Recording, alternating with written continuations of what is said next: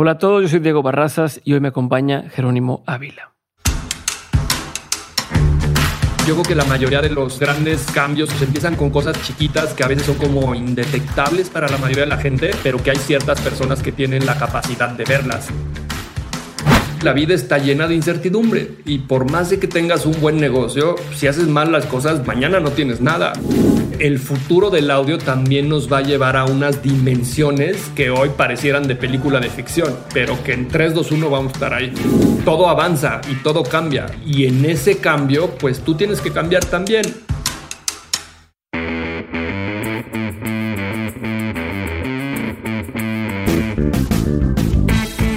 Bienvenidos a un nuevo episodio de Dementes, el programa en el que tengo conversaciones reales, prácticas y sin censura con las personas que salieron del camino tradicional para hacer realidad sus proyectos y se han convertido en una referencia para su industria.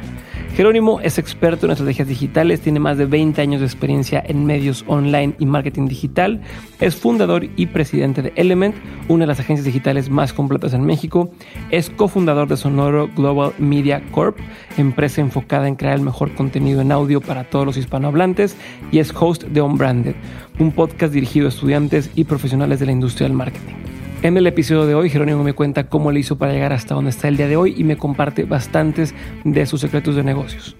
Ahora sí, espero que disfruten mucho este episodio con Jerónimo Ávila y si es así, déjenme saber en redes sociales.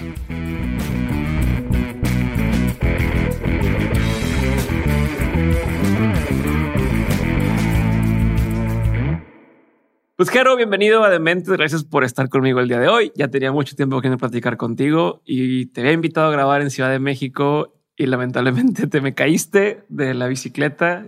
Siempre has estado, eres un adicto al outdoors y andar por ahí. Pues bueno, ya, ya cobró factura ese, tema.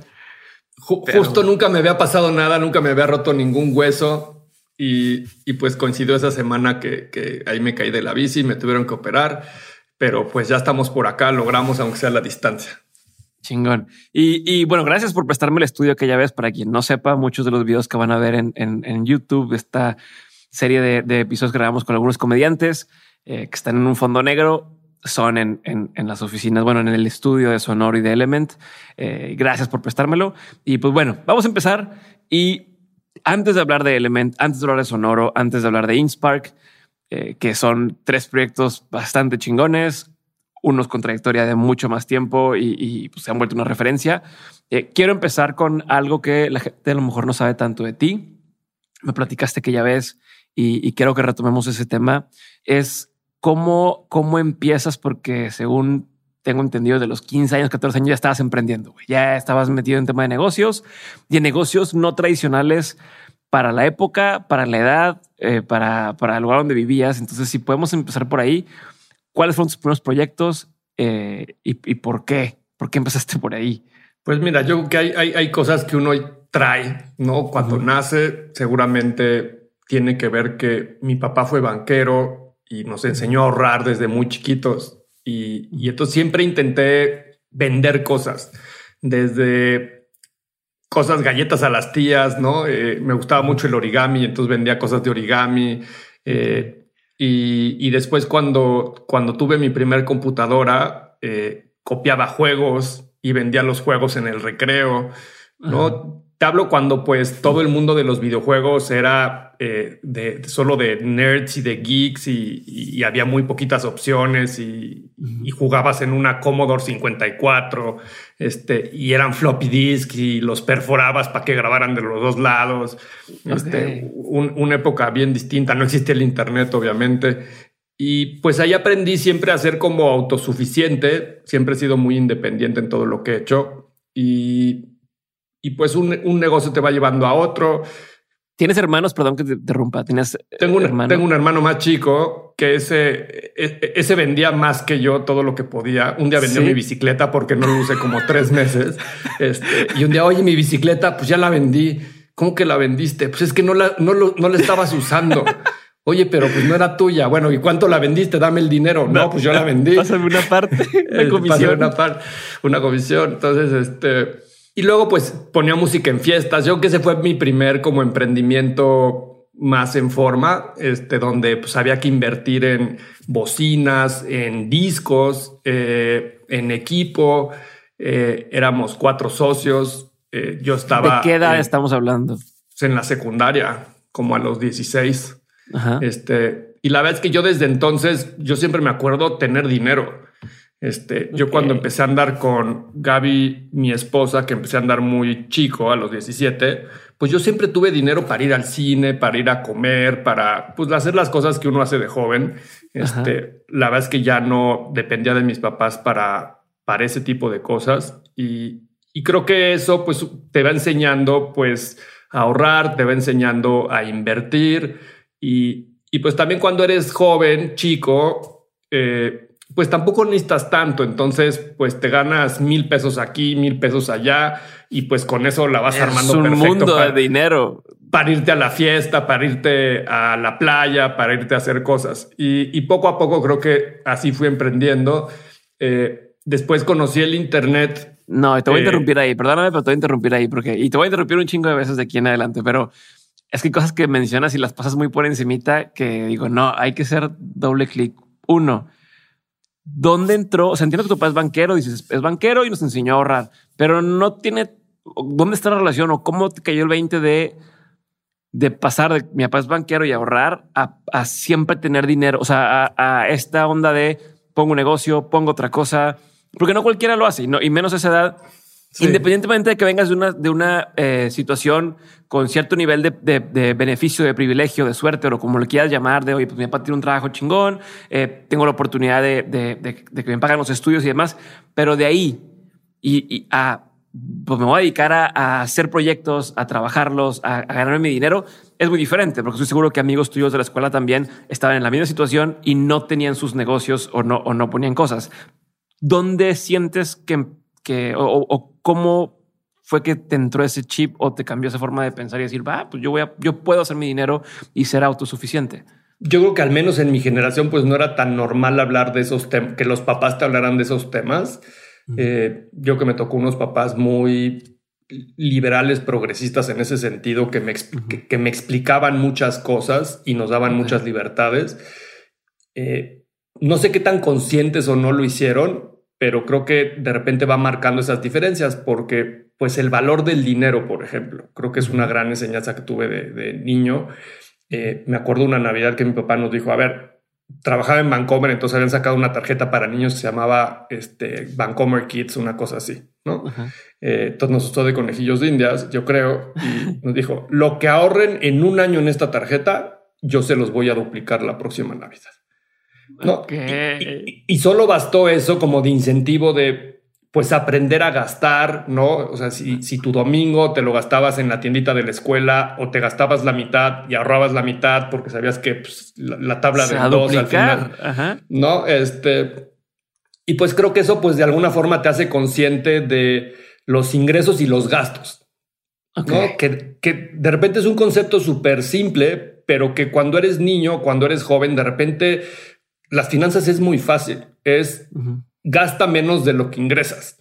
Como las calorías, ¿no? Como en el peso. Si, si tú gastas menos de lo que ingresas, pues tienes capacidad de ahorro y eso te va a ir llevando a, tener capacidad de inversión, porque muchas veces puedes tener la idea para emprender, pero no tienes el capital para hacer esas ideas realidad y empezarlas y detonarlas, ¿no?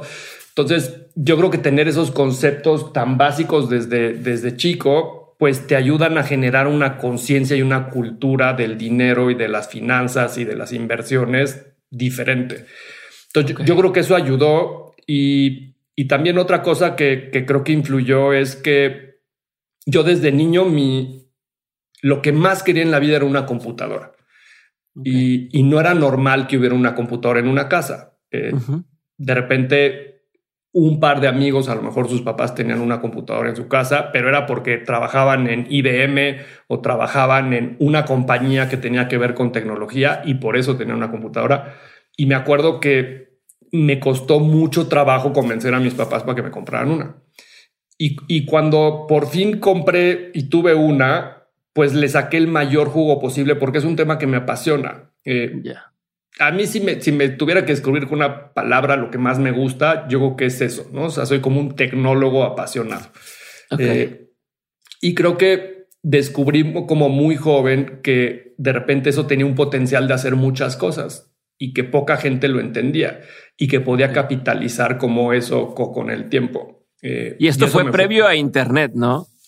Sí, o sea, la primera computadora fue antes, o sea, que tuvieras computadora, como decías, es antes de que todavía descubrieras el Internet y eso te abrió otro, otra ventana gigantesca. Sí, o sea, te hablo a, a finales de los ochentas, ¿no? Este, eh, cuando el Internet pues arranca, pues más, este, pues ya más masivamente por ahí del 94, por ahí del 96. Este, y mi papá, como yo creo que me veía tanto tiempo encerrado en la computadora y decía, este niño no es social y, y lo veía yo creo que como un problema, no me daba dinero para comprar cosas de mi computadora.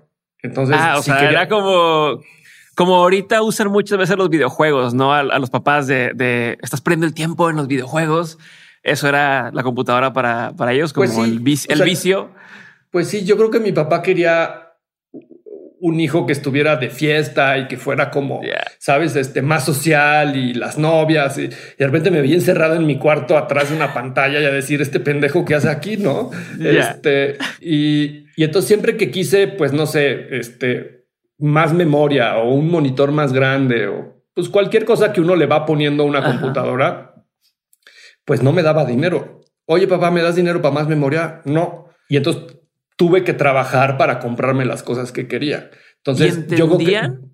o sea, en ese entonces entendían el concepto de lo que estabas pidiendo y haciendo. Obvio no. O sea, hoy día yo creo que este, si le preguntas a mi papá qué hago, pues te dice que hago cosas en la computadora, ¿no? este, ¿Qué hago en la computadora? Pues no sé si es emails o es este hacer animación para una película de Pixar, pero eh, no, obviamente yo creo que el entendimiento era eh, poco y pero además yo ni siquiera sabía qué hacía en esas épocas, ¿sabes? O sea, hoy cuando lo ves en retrospectiva, pues lo entiendes y armas una historia, pero pues en aquellos años era diversión y era como un mundo por explorar y era entretenido y era retador y abrías una puerta y después había 15 puertas atrás por descubrir.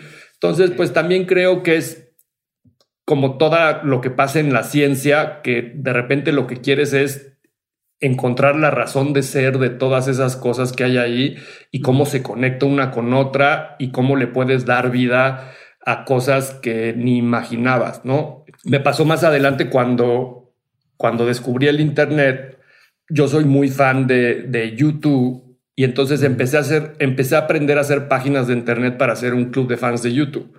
Eh, o sea, si eres bien nerd.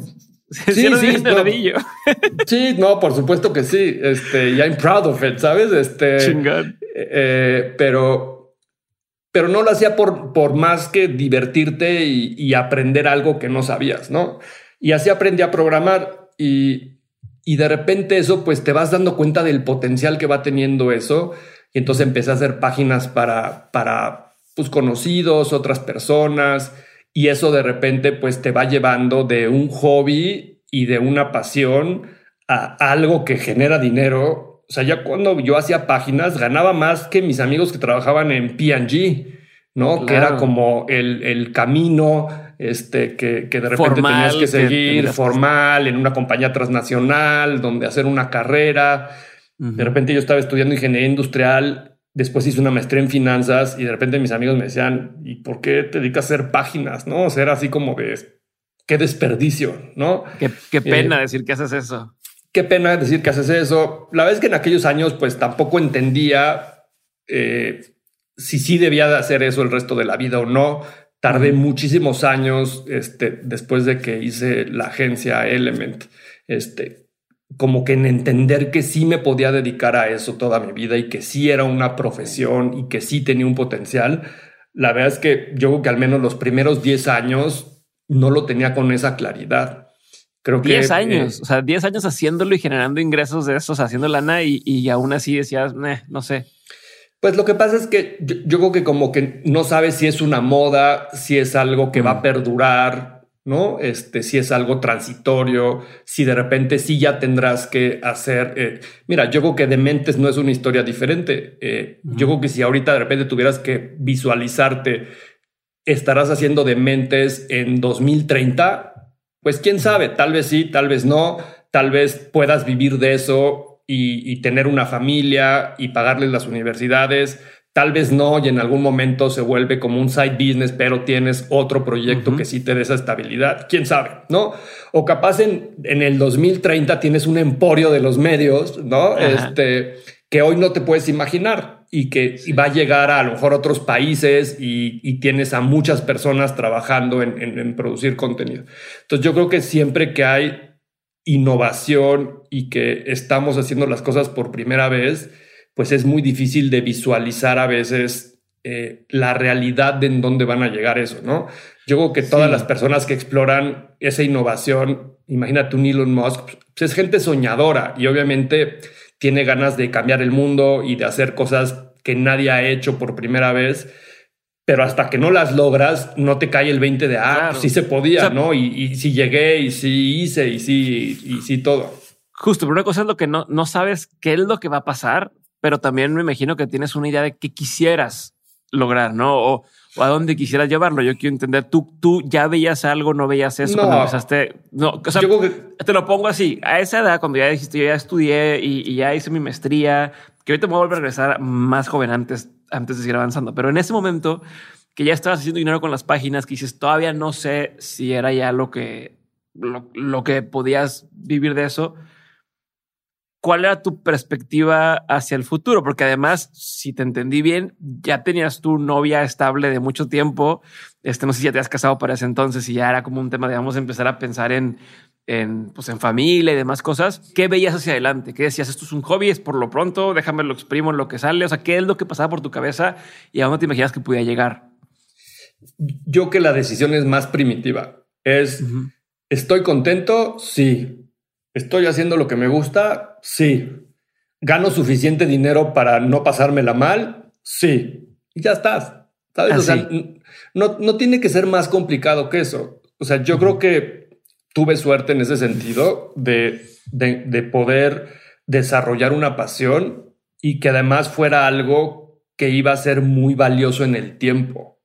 ¿no? O sea, en los últimos 20 años. Y además, pues supe la forma en la que lo pude capitalizar para tener un ingreso suficientemente bueno para que de repente no voltees a ver otra opción. O sea, yo creo que yo creo que el dinero nunca es suficiente, ¿no? Y cuánto es mucho, cuánto es poco. Pero si de repente tienes un nivel de vida donde estás bien y no tienes presión de ir a buscar algo diferente aunque no te guste, porque hay una presión con el dinero, pues te sigues ahí, ¿sabes? Este, Es una zona de confort de cierta manera. Este, y además cuando te comparas contra el promedio, tú estás mejor que otro tipo de cosas, pues también es como un, un, upside que tienes en la decisión, ¿no? Este, a mí me tocó, yo creo que todavía la última generación de, de personas que cuando acababan la universidad su visión era voy a ir a trabajar esta gran compañía para empezar a hacer una carrera de largo plazo ahí, ¿no? Eh, yo, yo, creo que si tú hoy le, preguntas a alguien que está en la universidad en el 2020, yo te aseguro que pocos serán los que tienen esa visión ahora, ¿no? Yo creo que hoy el tema de emprender es algo que culturalmente tenemos mucho más codificado desde jóvenes. Eh, hay mucho más información, hay historias de éxito de emprendedores, ¿no? Tienes este desde Zuckerberg o Jeff Bezos, si quieres, o Steve Jobs, pero también tienes a todos los influencers, por ejemplo, a todos los youtubers. Y, y, creo que eso lo que hace es dejar que la gente sueñe más que sí es posible desarrollar ese camino por cuenta propia. Y yo que eso es algo que algunas generaciones antes que nosotros no tenían esa posibilidad de, soñarlo. Y mm. no había esas opciones, ¿no? Este, entonces yo creo que eso también cambia mucho el mindset de cómo vas haciendo tu carrera profesional, ¿no? Y hay gente que está hecha para arriesgar y vivir en la incertidumbre y hay gente que no le gusta eso y que quiere un poquito más de certeza y recibir su sueldo todos los meses. Eh, entonces también tiene que ver, yo creo que mucho con la personalidad, ¿no? ¿Tú qué este, tipo de persona eres? No, pues yo toda mi vida he vivido en la incertidumbre. O sea, yo ahora que con el COVID, que de repente escucho muchas conversaciones de, pues es que ya no sabemos si vamos a tener a este cliente el siguiente mes o el otro. Pues yo siempre he vivido así. O sea, todos mis clientes me podían correr al día siguiente, ¿sabes? Pues te pasó con Este, Movistar, ¿no? Que de un día para otro, bye.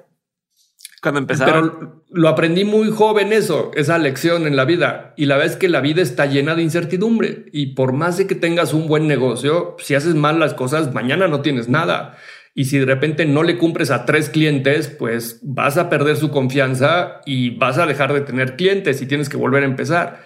Entonces, pero hay gente que no, que no, no, no ve eso como una forma de o un estilo de vida, ¿sabes? Y cree que todo es para siempre y que si ya llegaste a un lugar, ya chingaste.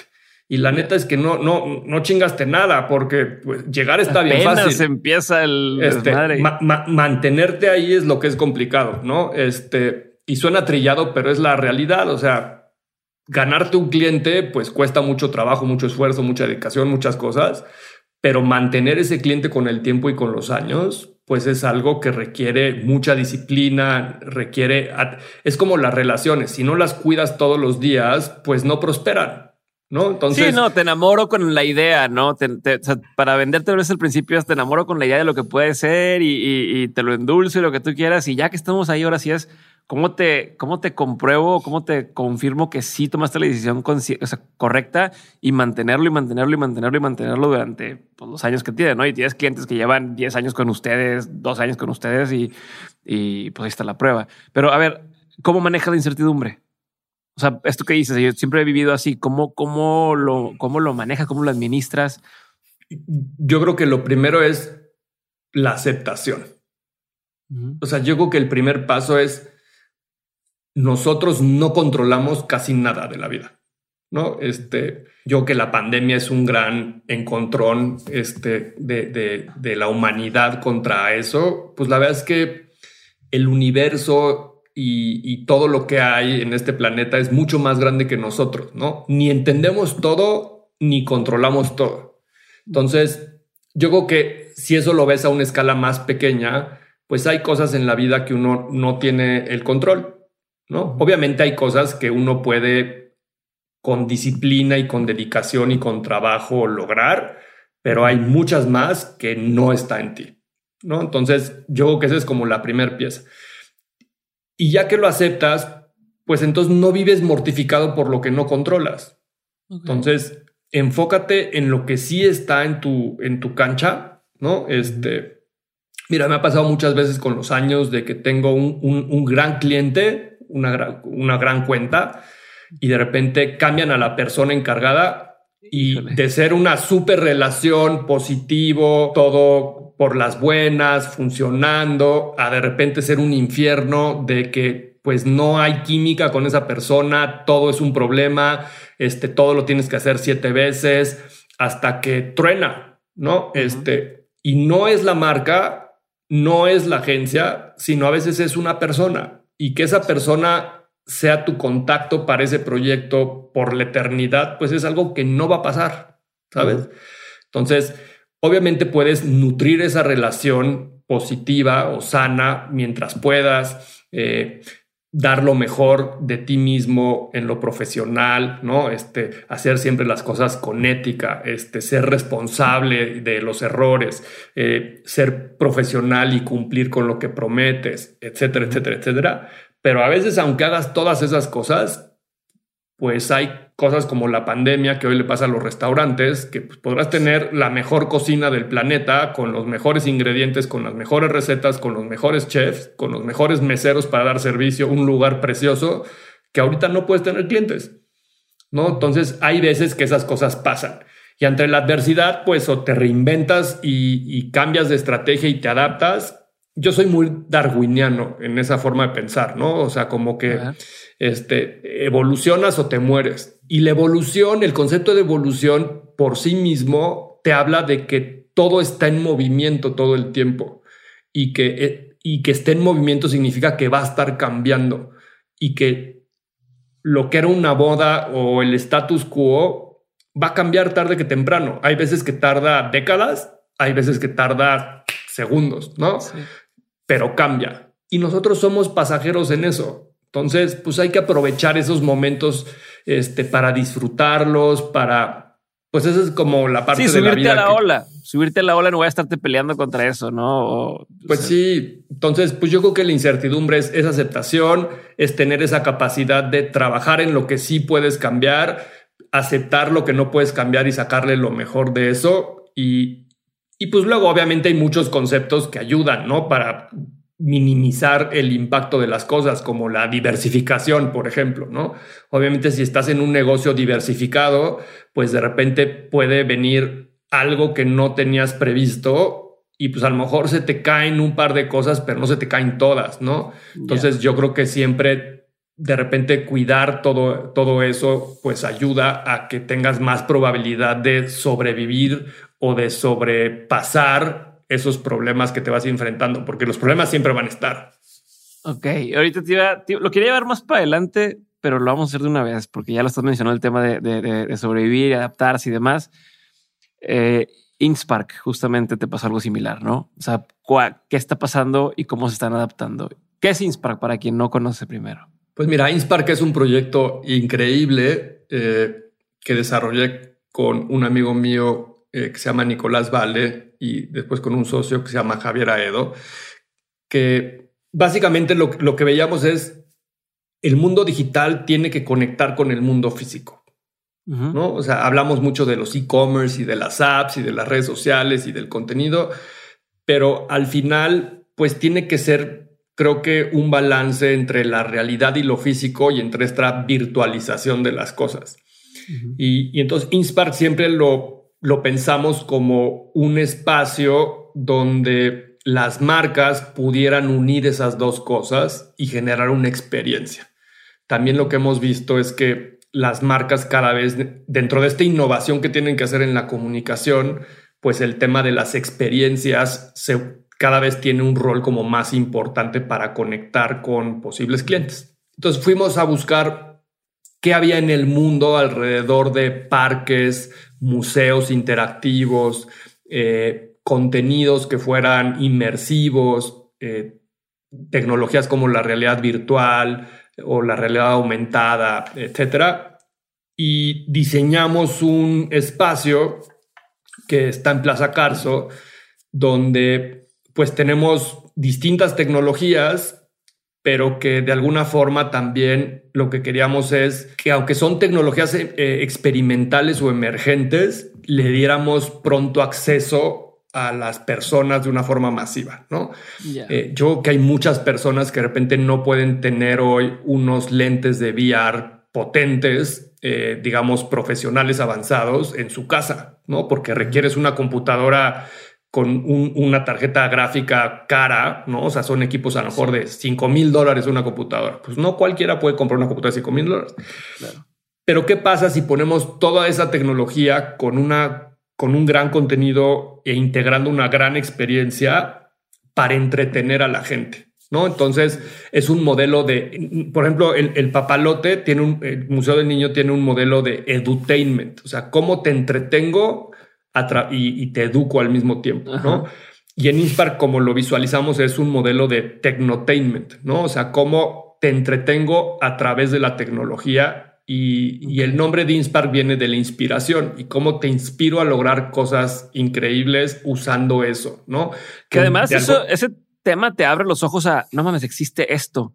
No, o sea, hay gente por la que nunca te has puesto y una vez que te pones estos lentes de, de VR y te ponen a hacer un programa y dices, ay, cabrón, todo lo que se tiene en la mente de lo que pudieras llegar a ser y cuando lo juntas con lo que tú ya traes. Justo esa chispa, ¿no? O sea, así como te platicaba hace rato de, del tema del ahorro que tuve de niño, o sea, ¿qué pasa si una generación de niños de primaria de repente les pones esa tecnología? Imagínate cómo les abre las puertas de su imaginación a todo lo que es posible hacia el futuro.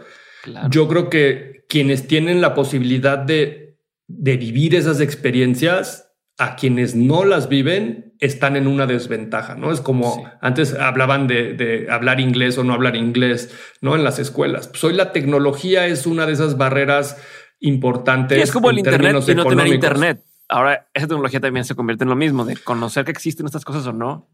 Por supuesto. Entonces, nosotros en nuestra voladez, ¿no? Este, ir a, conocer como eh, cosas a Japón, a Inglaterra, Australia, a distintos países. Eh, por otros proyectos me ha tocado cubrir muchas ferias de las grandes ferias de tecnología como el CES o el South by Southwest o muchos otros. Y siempre he estado en contacto de todas esas ideas, como emergentes de distintas tecnologías, ¿no? Unas acaban madurando y explotando y otras pues de repente son un total fracaso. Pero me emociona, ¿no? Y de repente cuando te pones esas cosas, me acuerdo una vez en el CES hace como siete años que me puse unos lentes de VR y era como un paintbrush virtual. Era una aplicación súper simple de Google, pero fue así como de wow. O sea, este, esto es tuve esa misma sensación como cuando descubrí el Internet, ¿no? O sea, no entiendes el potencial que tiene eso, pero dices, ay, güey, esto va a ser, te va a cambiar la vida, ¿no? Me ha pasado muchas veces eso, esa sensación. Otra fue cuando descubrí los MP3, por ejemplo, y que podías descargar música o podías guardar mucha música en un CD, ¿no? En lugar de en un cassette. O sea, son cosas que siempre he tenido la la, fortuna de, de, poder verles el potencial futuro que van a tener, ¿no? O sea, y como es, es como un cazador de talentos, yo creo que de alguna manera, ¿no? Este, pues ves esas cosas, esos inventos y dices, ay, güey, esto va a cambiar esto, esto, esto, esto, esto, y va a ser muy grande, ¿no? Entonces, pues Inspark un poco lo que busques este, es una experiencia de dos horas donde pues tienes contacto con todos estos contenidos, con todas estas tecnologías. Pero pues al final es un negocio adentro de un centro comercial, es un negocio de que te pones algo en la cara, que son los lentes, es un, es un espacio oscuro y, además adentro de un centro comercial, ¿no? Entonces, pues con la pandemia es como el negocio perfecto para que le vaya mal, porque este, pues centros comerciales cerrados. Eh, Tocar de cosas tocar cosas, ¿no? Desinfectar cosas, este, pues entonces nos, obvio, se complicó mucho ese negocio y, y, pues aunque ya estábamos en una etapa de, del proyecto ya como mucho más maduro, más estable, con ingresos, eh, con, con patrocinadores, empezábamos a diversificar el modelo de negocio, como todo startup, pues tienes que ir entendiendo qué funciona y qué no funciona. Y, y el 2020 iba a ser nuestro año, ¿no? y de repente, ¡pum!, pues las cosas se caen, hay que empezar a tomar decisiones pues difíciles de cierras, eh, dejas ir gente, eh, te esperas, esto va a durar un mes, va a durar seis meses, este, ahora a casi un año de, de, la pandemia o a un año cuando estén escuchando esto, eh, pues de repente, pues algunas decisiones parecieran que eran obvias, pero pues si tú te vas a marzo del 2020, y cuando todo mundo nos dijeron, no, pues es que el coronavirus y los chinos y nos vamos a encerrar y nadie sabía nada de lo que hoy sabemos, la verdad es que había que tomar decisiones sin información. ¿No? Este, que eso es lo que pasa en la mayoría de los negocios. Y eso es lo que hace siempre. Y eso es lo que hace siempre. Y al final, pues lo que tuvimos que hacer es, pues, cómo invernamos este proyecto el mayor tiempo posible o sea, primero pensábamos que iba a ser un trimestre, ¿no? O sea, no, después del verano esto ya se compone, o sea, este, no sean exagerados. Este, pues ya cuando llegas al verano y dices, no, pues chin, esto todavía va a tomar un rato, los niños no van a regresar a la escuela, las vacunas, quién sabe cuánto tiempo. Dices, pues el, siguiente año, ¿no? Y, yo que pensábamos que por arte de magia, después de año nuevo, primero de enero y pum, estamos este, todos de vacaciones en Tulum, ¿no? Pues no. Este, y, y pues lo que terminamos decidiendo es, pues bueno, entremos a este modo sobrevivencia invernar, donde pues bajas los costos lo más que puedes, negocias con todo el mundo todo lo que puedes negociar, ¿no? Con pagar la renta, eh, deudas que tuvieras con algún proveedor, este, los patrocinadores, etcétera. Y tratas de mantenerte pues gastando el menor eh, dinero posible que imagínate que estuvieras escalando el Everest y estás pues gastando la menos energía y el menos oxígeno posible para sobrevivir la noche. O sea, no es distinto que, que, otras cosas que uno tiene que hacer eh, eh, para sobrevivir. Y pues tratar de esa energía y esas reservas que uno tiene, pues que duren el mayor cantidad de tiempo, ¿no? Y regresando al tema de la incertidumbre, pues cuánto tiempo. O sea, porque qué difícil hacer un plan de supervivencia y no saber si Cuando... el chocolate que traes en la mochila es la comida de tres días o de un mes. ¿no? Este, y, y pues bueno, con esa poca energía también, pues tomar la decisión de reinvertir en pivotear, como, como, como dicen en, el argot de los startups, ¿no? Este, y reinventarte. Eh, y entonces lo que decidimos es... Que es pues, justo lo que te... O sea, por, ahí te, te, te pregunta, porque estás hablando de evolucionar y de... Es una constante el estar cambiando y si no evolucionas te mueres. Y entonces ahí es donde, donde entra lo que hiciste, ¿no? Pero mira, hay muchas personas que ante la adversidad se... El miedo les gana y se paralizan, ¿no? Y, yo creo que esa es la primera característica de los que sobreviven, de los que no sobreviven. Y, yo creo que ese mismo ejemplo te lo puedes llevar. Imagínate ver eh, los aviones en las torres gemelas, corres o no corres. Este, pues los que reaccionan y no se quedan parados del miedo y corren para el otro lado, pues a lo mejor no les cae la pared encima. Entonces yo creo que es muy importante en esos momentos de shock como pues no paralizarte, eh, aunque tengas miedo, correr, avanzar, eh, intentar y, esa adrenalina que te da como el cuerpo para, para tomar como ciertas decisiones cuando estás en peligro, pues canalizarla lo mejor posible y de la forma más inteligente, ¿no?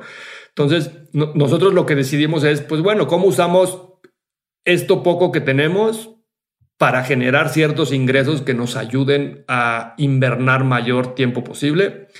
Y entonces inventamos un concepto que se llama InSpark Tours, que está muy alineado a lo que está pasando en todas las otras industrias de la virtualización. Tú velo en las escuelas con el home office o los restaurantes con el, home delivery, ¿no? De, estos restaurantes del futuro que son como dark kitchens que les llaman, que son restaurantes sin tener un restaurante. O sea, más bien es una cocina, y que le entrega al Uber Eats, ¿no? Entonces, eh, pues tratar de usar como esa misma lógica de, pues no, no tenemos el espacio, entonces pues llevémosles la experiencia a su casa.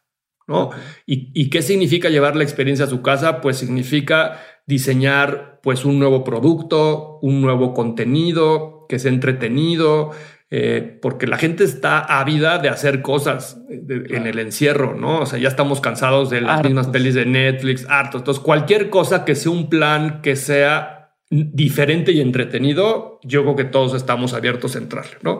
Entonces, lo que diseñamos es, y tampoco podemos viajar, entonces unimos como esos conceptos y dijimos, vamos a llevarte una experiencia de viaje a tu casa utilizando la tecnología de la realidad virtual, ¿no?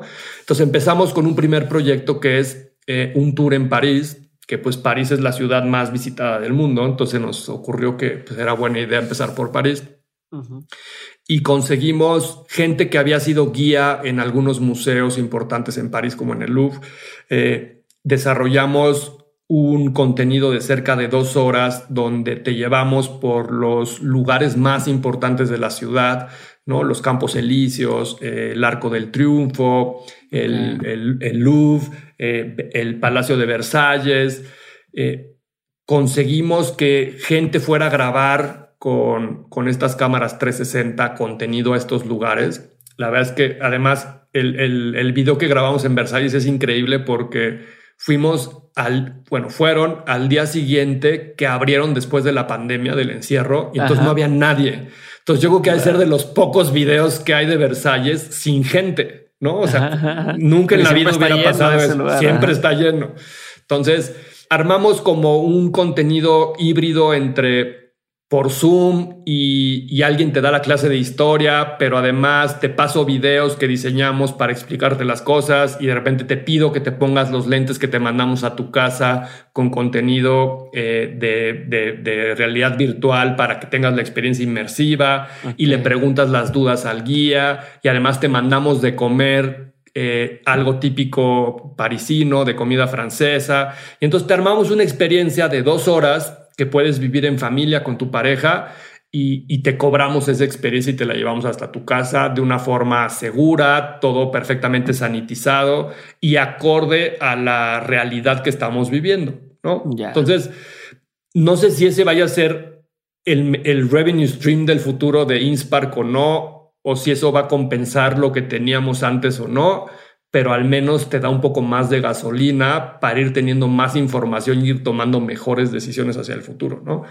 Pero pues como ese proyecto, como muchos otros que de repente ahora, pues la pandemia es el boom del contenido y de otras cosas. Entonces, pues por eso creo que también la diversificación a veces de los proyectos y de las cosas, pues es lo que te va dando más herramientas para sobrellevar y construir algo de largo plazo.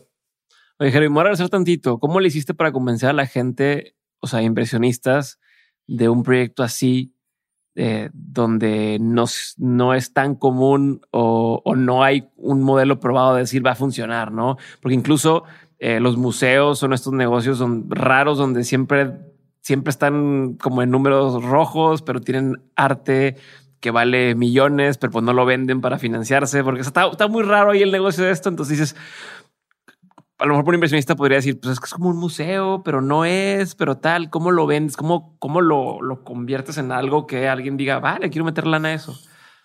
La verdad es que es bien difícil, eh, porque sobre todo es bien difícil de explicar algo que nunca se ha hecho.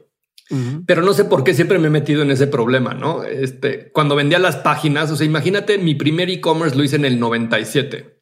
Imagínate explicarle a un banco que necesitas una cuenta como para hacer transacciones electrónicas por esto que se llama Internet, donde ahí se captura el número de la tarjeta y luego me lo pagas. O sea, me veían así con cara de este loco, ¿qué quiere hacer? No? Este, y, yo creo que en la ignorancia de la mayoría de las personas te dicen que sí porque no entienden lo que implica. Gracias a Dios. Entonces yo creo que eso también hace que de repente haya cosas que sucedan. Pero yo creo que siempre es muy difícil explicar las cosas cuando no hay referencia de eso. Eh, y, yo creo que todos los que quieren hacer innovación, pues ese es, ese es el primer encontrón que tienes de cómo explicas ese proyecto de algo que nadie tiene en su cabeza algo similar con qué compararlo, con qué visualizarlo y esbozarlo, ¿no? Entonces, Inspark fue un proyecto que nos costó mucho trabajo. Eh, primero entender nosotros qué era, ¿no? Porque este, tampoco sabíamos perfectamente, teníamos una idea de los ingredientes y de repente tienes ahí un platillo que se antoja delicioso, pero pues que no sabes ni cómo lo bautizas, qué tipo de comida es, este, es el, es el plato fuerte, es el postre. Eh, entonces creo que también el empezar a explicar el proyecto es, parte del proceso de todo emprendedor de empezarle a dar más forma a esa idea que tiene, ¿no? Porque las preguntas que te empiezan a hacer, pues también te ayudan a ir diciendo, ah, pues mira, no me había preguntado esto o no me había fijado en esto otro. Este, y entonces le empiezas a quitar esferas al árbol de Navidad y le pones otras cosas y de repente dices, ah, ok, esto ya no se parece a un árbol de Navidad, se parece más a esto otro, ¿no?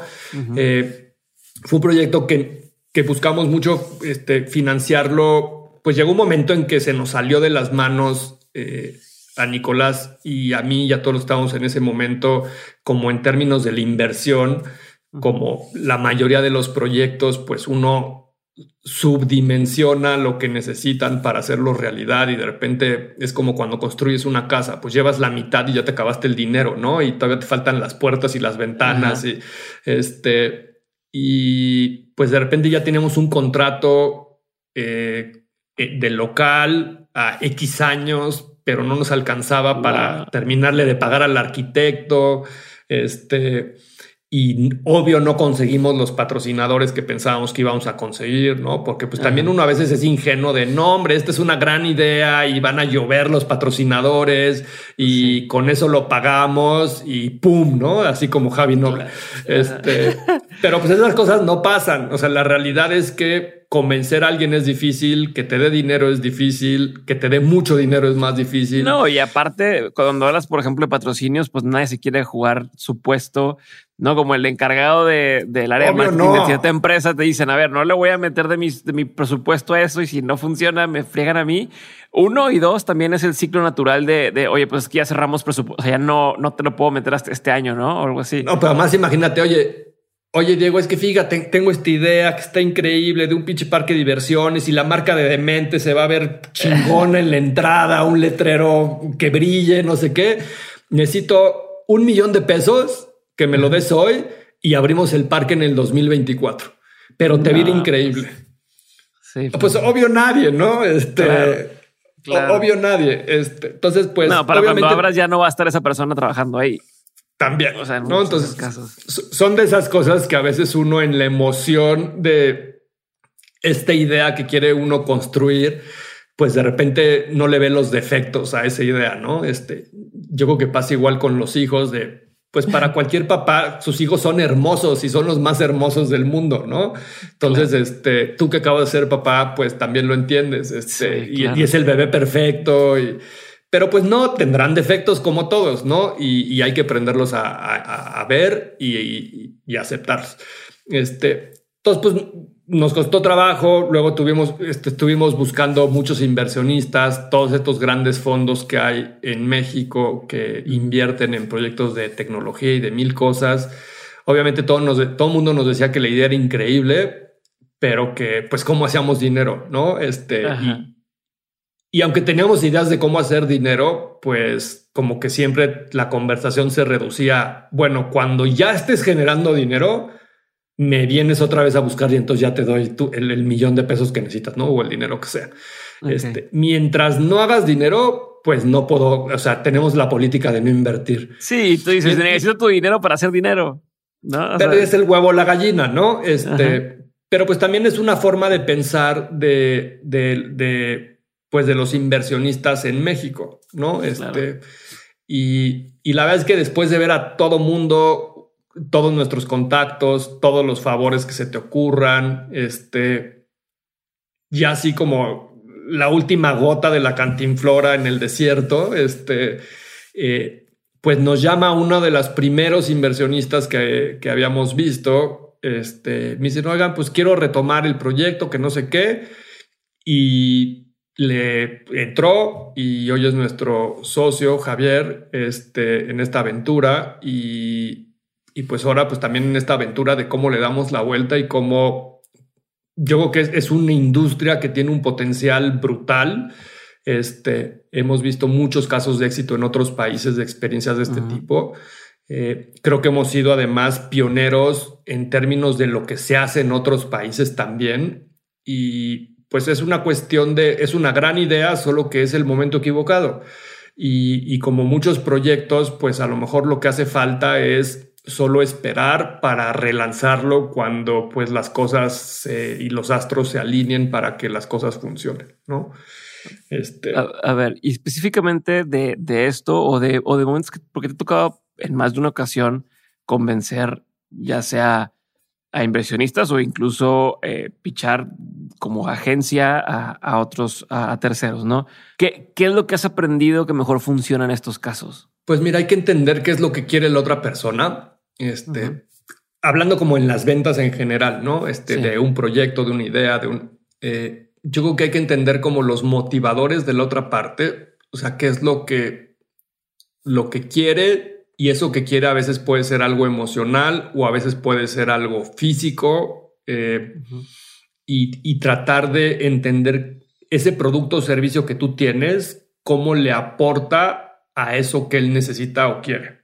Y casi siempre es como resolver un problema para la otra persona, básicamente. Entonces, cuando hablas de, imagínate una marca, es esta marca a quién va dirigida y qué quiere lograr con esas personas de qué los de qué quiere convencer a esas personas a la que va dirigida, ¿no? ¿Qué es la mejor tarjeta de crédito, ¿Qué es el coche más rápido, ¿Qué es este la bebida más eh, que te da la mayor energía posible y, y yo cómo le puedo sumar a ese objetivo que él quiere. Cuando hablas de un inversionista, ¿no? Este, creo que ahí lo que hay que entender es, es alguien conservador, es alguien agresivo, en qué, en qué tipo de proyectos está invertido, este proyecto que tú tienes le suma al resto de los otros proyectos que tiene o no le suma al, otro resto de los proyectos que tiene. Eh, obviamente cualquier inversionista pues, está poniendo su dinero para hacer más dinero. Entonces, pues lo primero que tienes que resolver es que a ti te dé 10 y le regreses 15. Si no eres capaz de demostrarle que con los 10 que te dé tú le generas una ganancia y un rendimiento, pues obvio no va a invertir en ti, nadie, ¿no? Este, nadie te da un dinero para perder dinero. Sí, no son donativos. Pues no, entonces el primer paso es, tengo una idea que puede con cierta certeza o certidumbre generar esa confianza de que le vas a regresar el que no va a perder el dinero y que va a hacer dinero o no. Entonces, pues tienes que estructurar un proyecto donde esté la suficiente información para generar confianza en que si eres capaz de lograr eso que estás diciendo que vas a lograr, pero además que cuando lo logres se van a conseguir los objetivos que se necesitan, ¿no?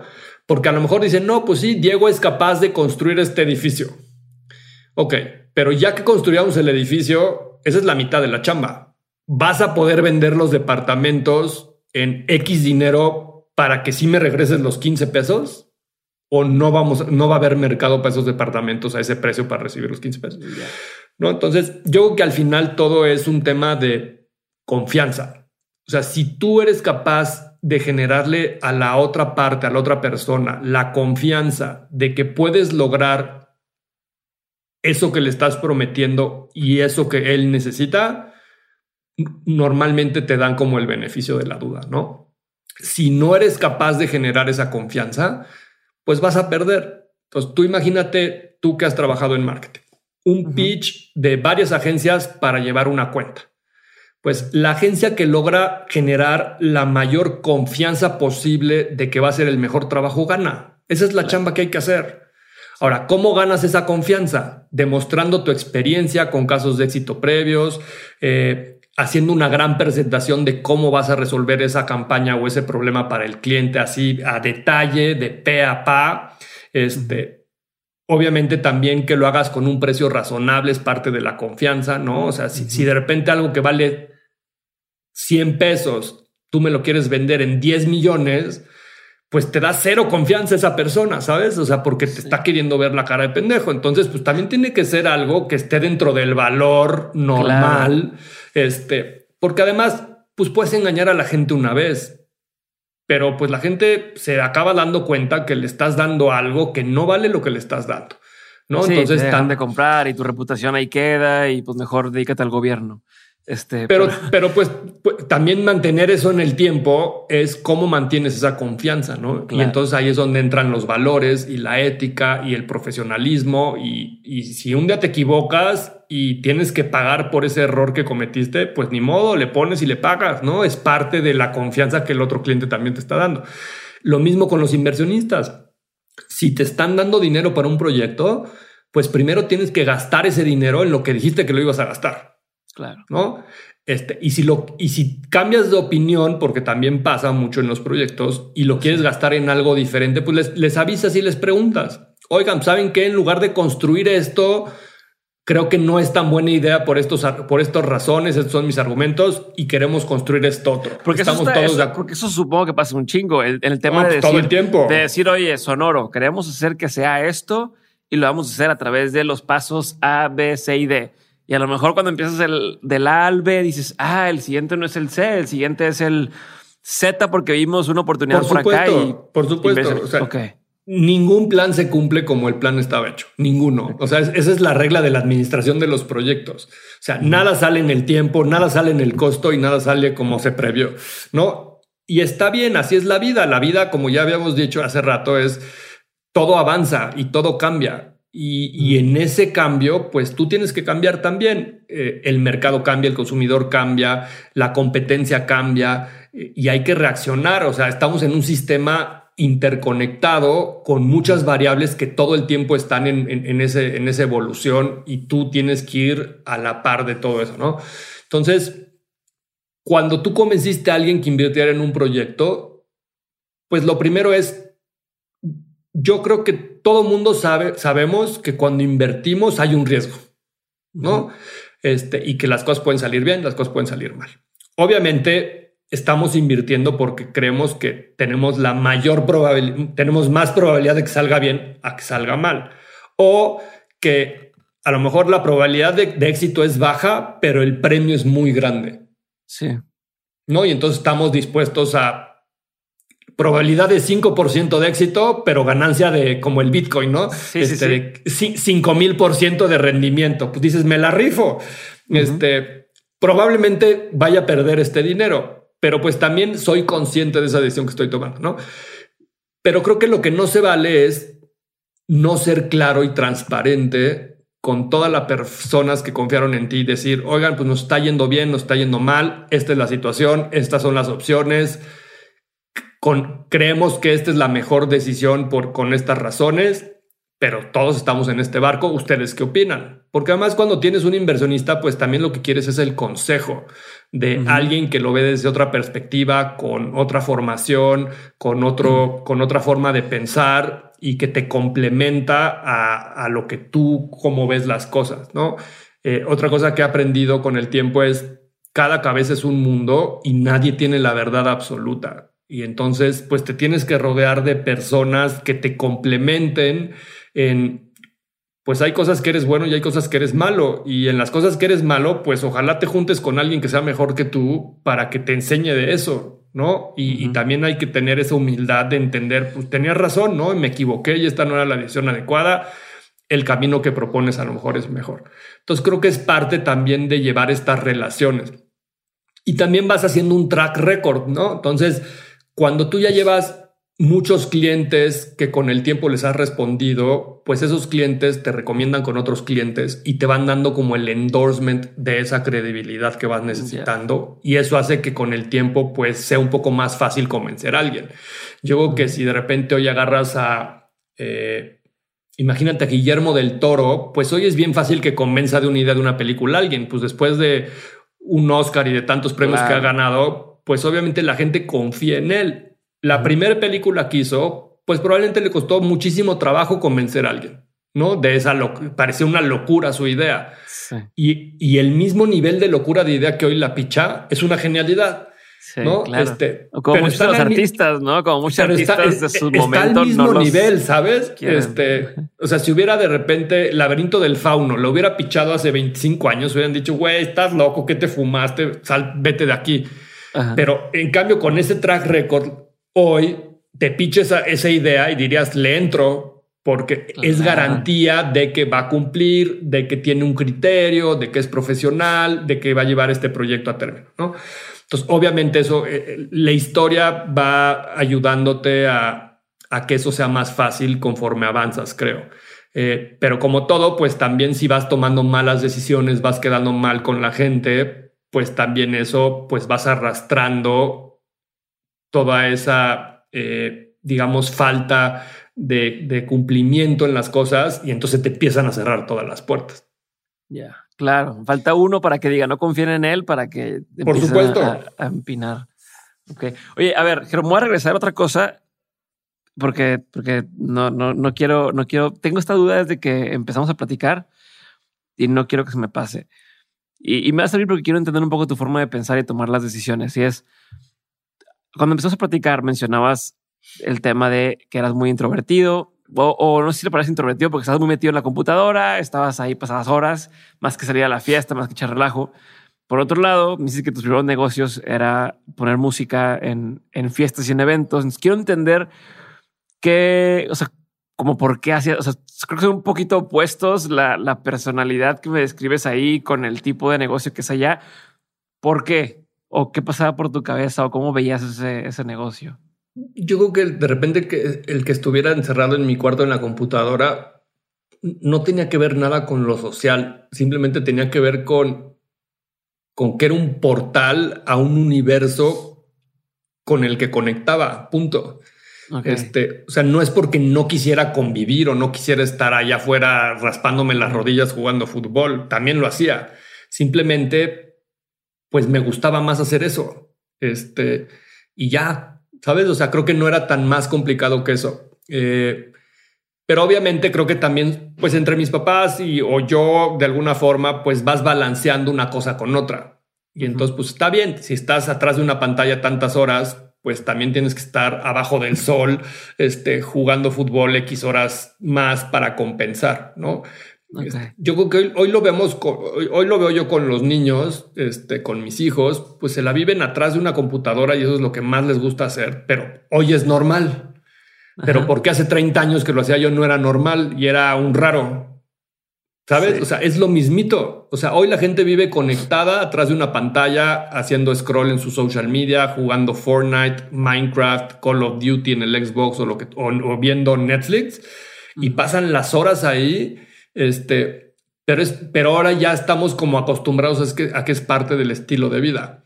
Y yo creo que lo que acaba pasando es que siempre esas primeras personas que empiezan a hacer esas cosas por primera vez en su generación siempre son como los outliers, los raros, ¿sabes? Y a veces sí son raros y se quedan raros, ¿no? Cuando las cosas no se masifican, probablemente. Pero con el tiempo, pues se va normalizando y entonces ya es parte de la vida. Y, y entonces lo tomamos como algo normal. Yo creo que es un poco más eso. Pero hacia allá quiero ir, o sea, bueno, no, o sea, hacia donde mencionaste ahorita es donde quiero ir. El tema me da la impresión de que tú siempre has estado en negocios o en, proyectos o en intereses que son medio outlierescos de armabas computadoras y las vendías eh, a una edad muy temprana donde la gente no hacía eso, ¿no? El tema de quemabas discos y tenías un quemador de discos y conseguías los discos cuando nadie conseguía discos para estarlos quemando y tal. Entonces, eh, luego haces todo ese tema. O sea, hoy con lo de, con lo, con lo de Inkspark, con lo de Sonoros, o sea, estás, constantemente estás entrando a negocios o a proyectos o a industrias. A lo mejor no sé si es la palabra antes de tiempo o, o antes de que sea el mainstream. Y entonces quiero explorar esta avenida de por qué crees que sucede, pero también otra importante que quiero entender es cómo resuelves el rompecabezas cuando todavía no hay tantas piezas ahí. O sea, en el tema, por ejemplo, este de, oye, ¿cómo le hiciste para conseguir componentes de computadora eh, y poder armarlos y tal? Si no era como, ah, bueno, métete a YouTube y te dicen cómo hacerlo y con qué proveedores encontrarlo y demás, ¿no? Eh, ¿Cómo conseguías el tema de eh, los discos? ¿Cómo le hago para, para platicar con esta gente de República Dominicana, si, si no me equivoco? Pero pues, tú eras un chavito y que te quisieran caso y te explicaran y, irlo cotorreando. Eh, el tema de las páginas, eh, hacer tu, club de fans de YouTube, eh, cómo, cómo te enteras de cómo hacerlo. Y ahora en las industrias más grandotas, como la publicidad y demás, pues me imagino que siempre viene la primera vez en la que le prometes al cliente, ah, sí, te podemos hacer una animación y un tal, y dices, la madre, no, no sé animar o no, sabes, no, no tenemos eso, o vamos a hacer una eh, novela, audionovela en, en podcast eh, con sonoro, pero no sabes si se puede hacer o no. Entonces, eso es el tipo de cosas que quiero entender cómo te vas cómo te vas enterando y cómo lo vas solucionando desde siempre.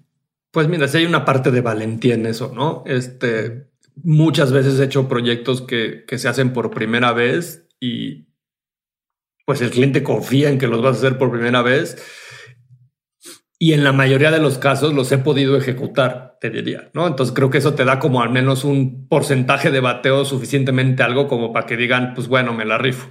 Este, pues yo creo que son varias preguntas ahí. Yo creo que tengo alguna habilidad que no te las sabría a lo mejor como puntualizar, pero para detectar ciertas cosas que están como por venir. Eh, imagínatelo como como alguien que de repente como que sabe decodificar ciertas tendencias y ciertas cosas que, que van a tener un gran impacto. Yo creo que la mayoría de los, de los grandes cambios que ha vivido el hombre, pues empiezan con cosas chiquitas que a veces son como indetectables para la mayoría de la gente, pero que hay ciertas personas que tienen la capacidad de verlas y de dimensionarlas. Eh, yo creo que eso es algo en lo que siempre he sido bueno. Sobre todo en, esto que estamos hablando como de la tecnología, ¿no? Eh, cuando, cuando yo descubrí el Internet y entendí, si imagínate que yo estaba acostumbrado de repente a usar un fax y de repente conoces el email, es así como de, esto va a cambiar el pinche mundo. Este, y cuando yo traía un celular o un beeper y nadie más traía de mi edad un device así, me veían con cara de este pinche loco, pero porque yo entendía el valor que tenía estar comunicado, por ejemplo. Ok. ¿Sabes? Este, digo, y pues como trabajaba lo podía pagar además, pero este, pero le, le veía el valor de las cosas por adelantado. Yo creo que no es muy diferente a la chamba que hace a lo mejor un broker de acciones, donde pues invierte de una forma temprana en un negocio porque sabe que va a tener un potencial futuro. O el que escautea a Messi cuando es niño, pues le ve un potencial de que puede ser que sea un gran jugador de fútbol, puede ser que no. Este, pues eh, tienes un cierto ojo clínico para las cosas, este, que puede ser por por todo lo que he visto y he leído, puede ser mi capacidad como de abstracción y proyección de las cosas.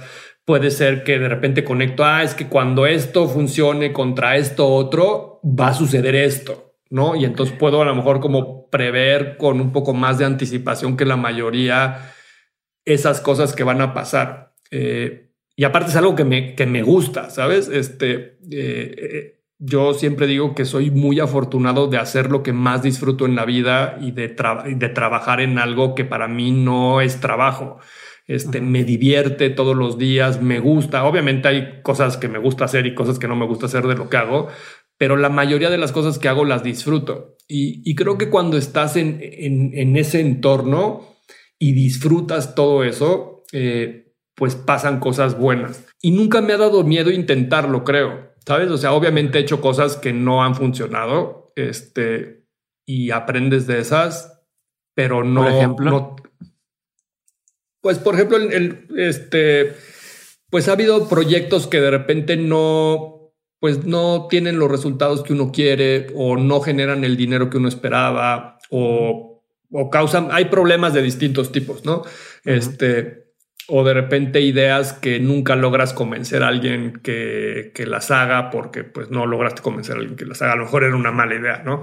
Este, o era una idea que no era el momento para que sucediera. Entonces, ayer me, me, tocaba platicar con, con, con, alguien que tiene una, una, cadena de restaurantes grande y hablaba de toda esta digitalización y, y cómo ahora pues, hay que hacer una app y, te dice si ya llegó el pedido a la cocina y si se está cocinando y si ya se va el repartidor, ¿no? Obvio en estos tiempos modernos que eso sucede.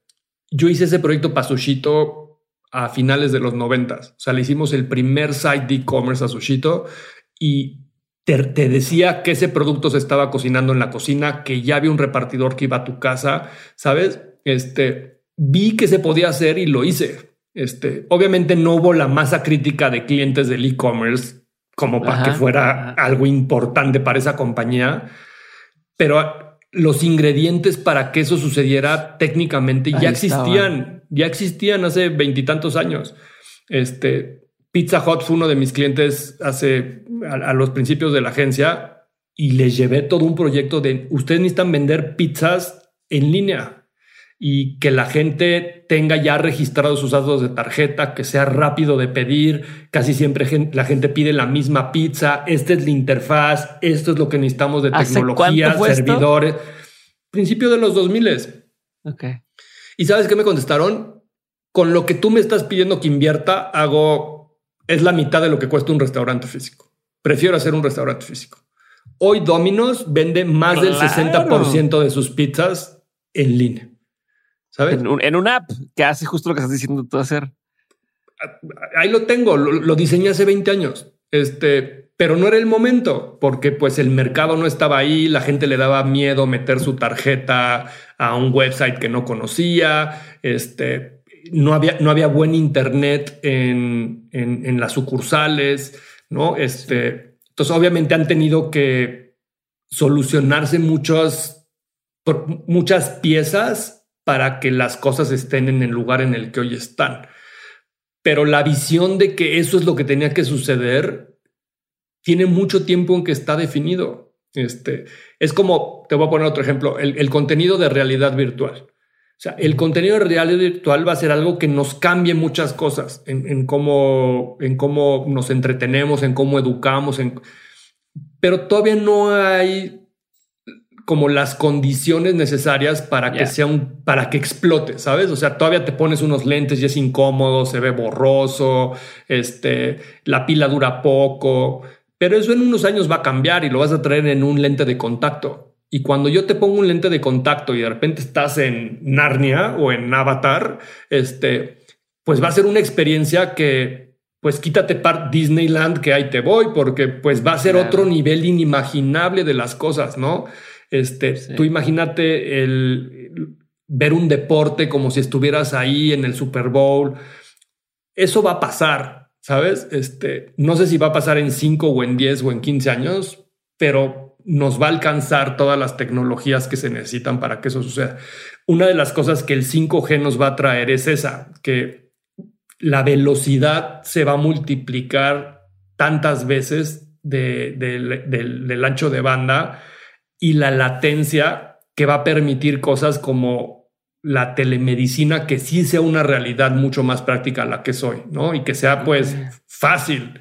Este, porque pues, hoy, hoy tú no quieres que un robot te opere porque si de repente se apendeje el robot tres segundos, imagínate, se te cae el internet tres segundos. ¿no? o sea, si, si, tu internet es como el de Easy ahora, este, eh, pues no quieres que te opere un pinche robot, ¿no? Este, Entonces, pero poco a poco, la luz, o sea, yo cuando era niño era normal que se fuera la luz. Hoy no es normal que se vaya la luz. Exacto. E, es más, cero nos preocupa que se vaya la luz, ¿sabes? Hasta ahorita que, que se fue, pero... Pues e, eso empieza a pasar con el Internet también. O sea, mis hijos no entienden por qué cuando salimos de carretera no hay Internet en el coche. Es así de, pero ¿por qué no hay Internet en el coche? No es así como de... Está, está cabrón esa forma de, de, de su realidad y de decir no sé, me imagino que cuando vas a un hotel y no pueden escoger qué ver en la televisión, que, es un problema. pueden elegir en Netflix lo que quieran, pero llegas a un hotel y la televisión normal que tienen ahí por cable y dices, ¿cómo? Pero porque tengo que ver eso si yo puedo escoger lo que yo quiera normalmente. Totalmente. Pero de repente ves como esto de Starlink de Elon Musk de, del Internet satelital que ya llega a México a finales de este año. Pues eso ya es el Internet es omnipresente en todo el planeta. Así, de repente no nos dimos cuenta y ¡pum! cambió eso para siempre. Y puedes estar en la montaña más pinche recóndita de este planeta que vas a tener internet, ¿no? Este, y entonces eso abre posibilidades, imagínate a cuántas cosas. Claro. O sea, y, entonces imagínate conectas cosas como el internet de las cosas con el internet está en todo el planeta pues entonces ya puedes medir todos los ecosistemas, todos los mares, todas las selvas, este, todos los animales. Y eso pues va a traer información que nos va a ayudar a cambiar la agricultura y, tantas cosas que necesitamos, ¿no? Entonces de repente uno no visualiza que esos pequeños cambios, que a lo mejor ya estamos medio acostumbrados, de repente va a tener un cambio tan grande en nuestro estilo. Los coches que se manejan solos, imagínate. O sea, todo lo que no va a cambiar eso. Este, en fin, o sea, como que siempre. Nunca, si no lo piensas, lo das por hecho, eh, tan sencillo como el Google Maps. O sea, hace, hace tiempo fuimos en viaje en carretera con mis, con mis suegros y la, familia de mi esposa y decía, ¿cómo es posible que se aventaban estos viajes antes con mapa y si cambió la calle y si están construyendo algo y si y, llegaban y a ver en qué hotel se que y decía, no mames, ¿cómo, cómo? Lo que doy por hecho de Google Maps, ya sé llegar. Si hay una desviación, ya me explico aquí.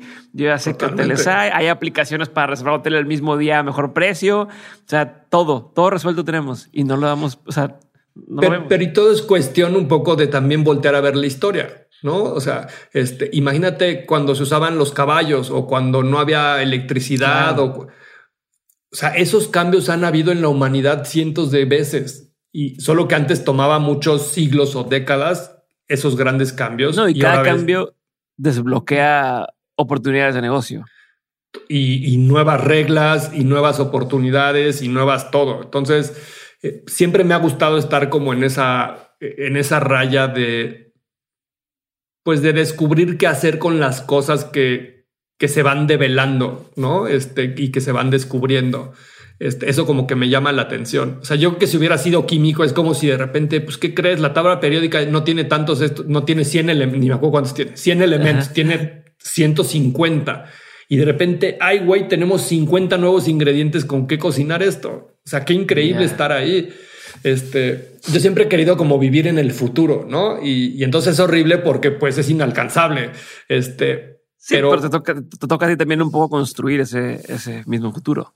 ¿No? Totalmente. Digo, al menos en lo que tú haces y en tu, en tu giro, tú estás poco a poco construyendo ese futuro que tú quisieras. Y no deja de ser, por ejemplo, eh, InSpark como este juguete tuyo de, de, lo que quisieras que existiera, lo estás trayendo a, a, la realidad y que más gente pueda conocer. Pero ojo, a ver, quiero tocar este tema ahora estamos hablando de cómo tienen la capacidad de ver hacia adelante en, industrias o en, negocios y demás.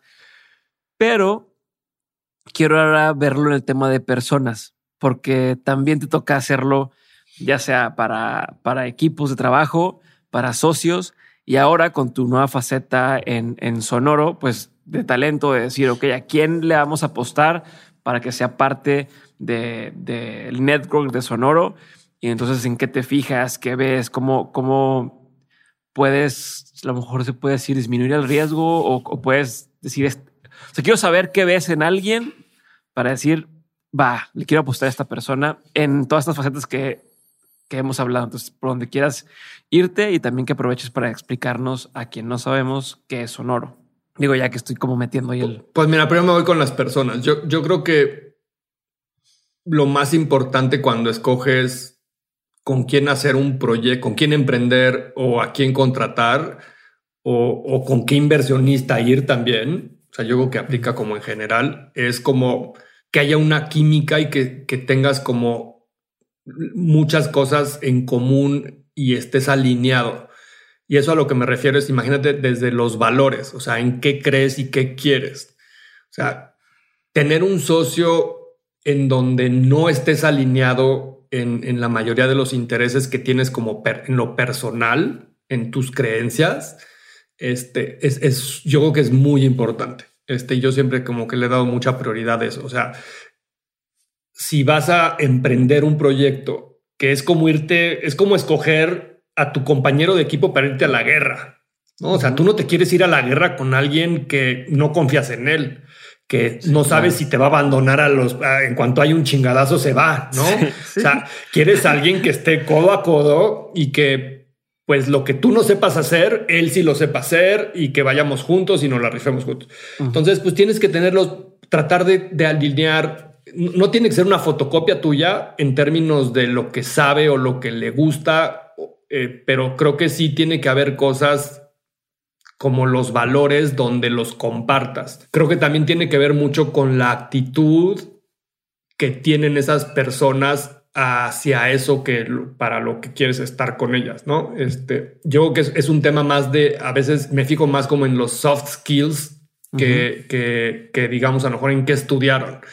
Este, Porque yo lo que he aprendido es, vale madres que estudiaste. Este, puede ser has comprobado, güey, pues lo has comprobado con todo lo que has hecho, ¿no? Y claro, este, eh, entonces, yo creo que tiene que ver con tu pasado no te define hacia el futuro, ¿no? Un poco. Y, más bien, he tenido grandes historias con los años de, gente que con la actitud correcta y con las ganas logró un chingo de cosas. Te puedo contar un par. Eh, hubo un chavo que, que, quería trabajar en la agencia hace algunos años este, y que de repente pues nos escribió, oigan, yo quiero, este, vivía en, en algún lugar del norte.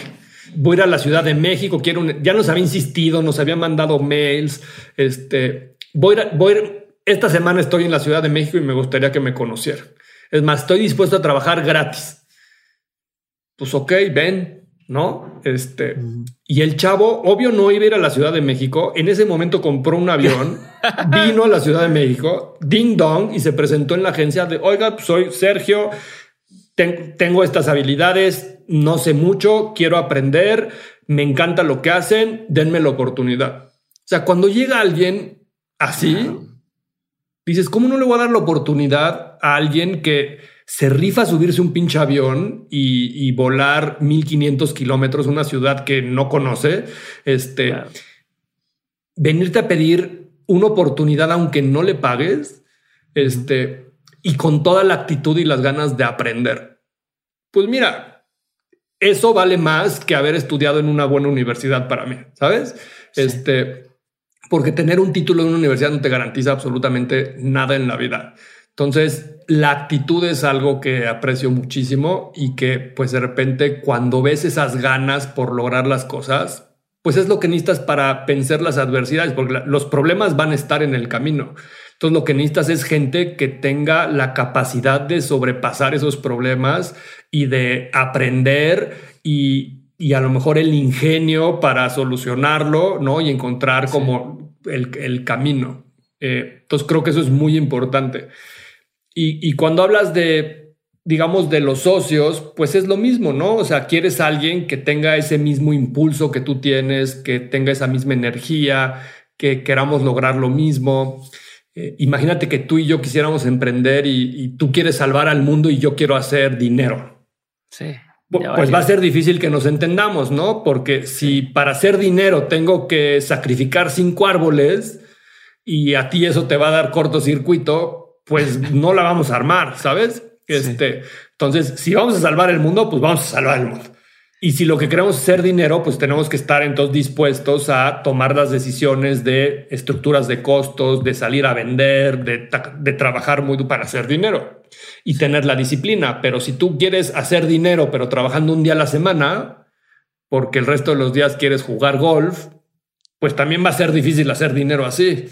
Entonces, pues tienes que empatar esas cosas. Entonces, siempre yo lo que recomiendo cuando platico con un emprendedor o con alguien que está en esas situaciones, pues tratar de darse el tiempo en conocerse en lo personal más que en lo profesional, porque pues al final somos humanos y personas y, y lo que conecta es ese tema más emocional, más allá del, del know-how o de los conocimientos que traigas en la cabeza, ¿no? O sea, si sacaste ocho en economía en la escuela, pues qué bueno, y seguramente eso te da muchas herramientas, pero no necesariamente significa que nos vamos a entender.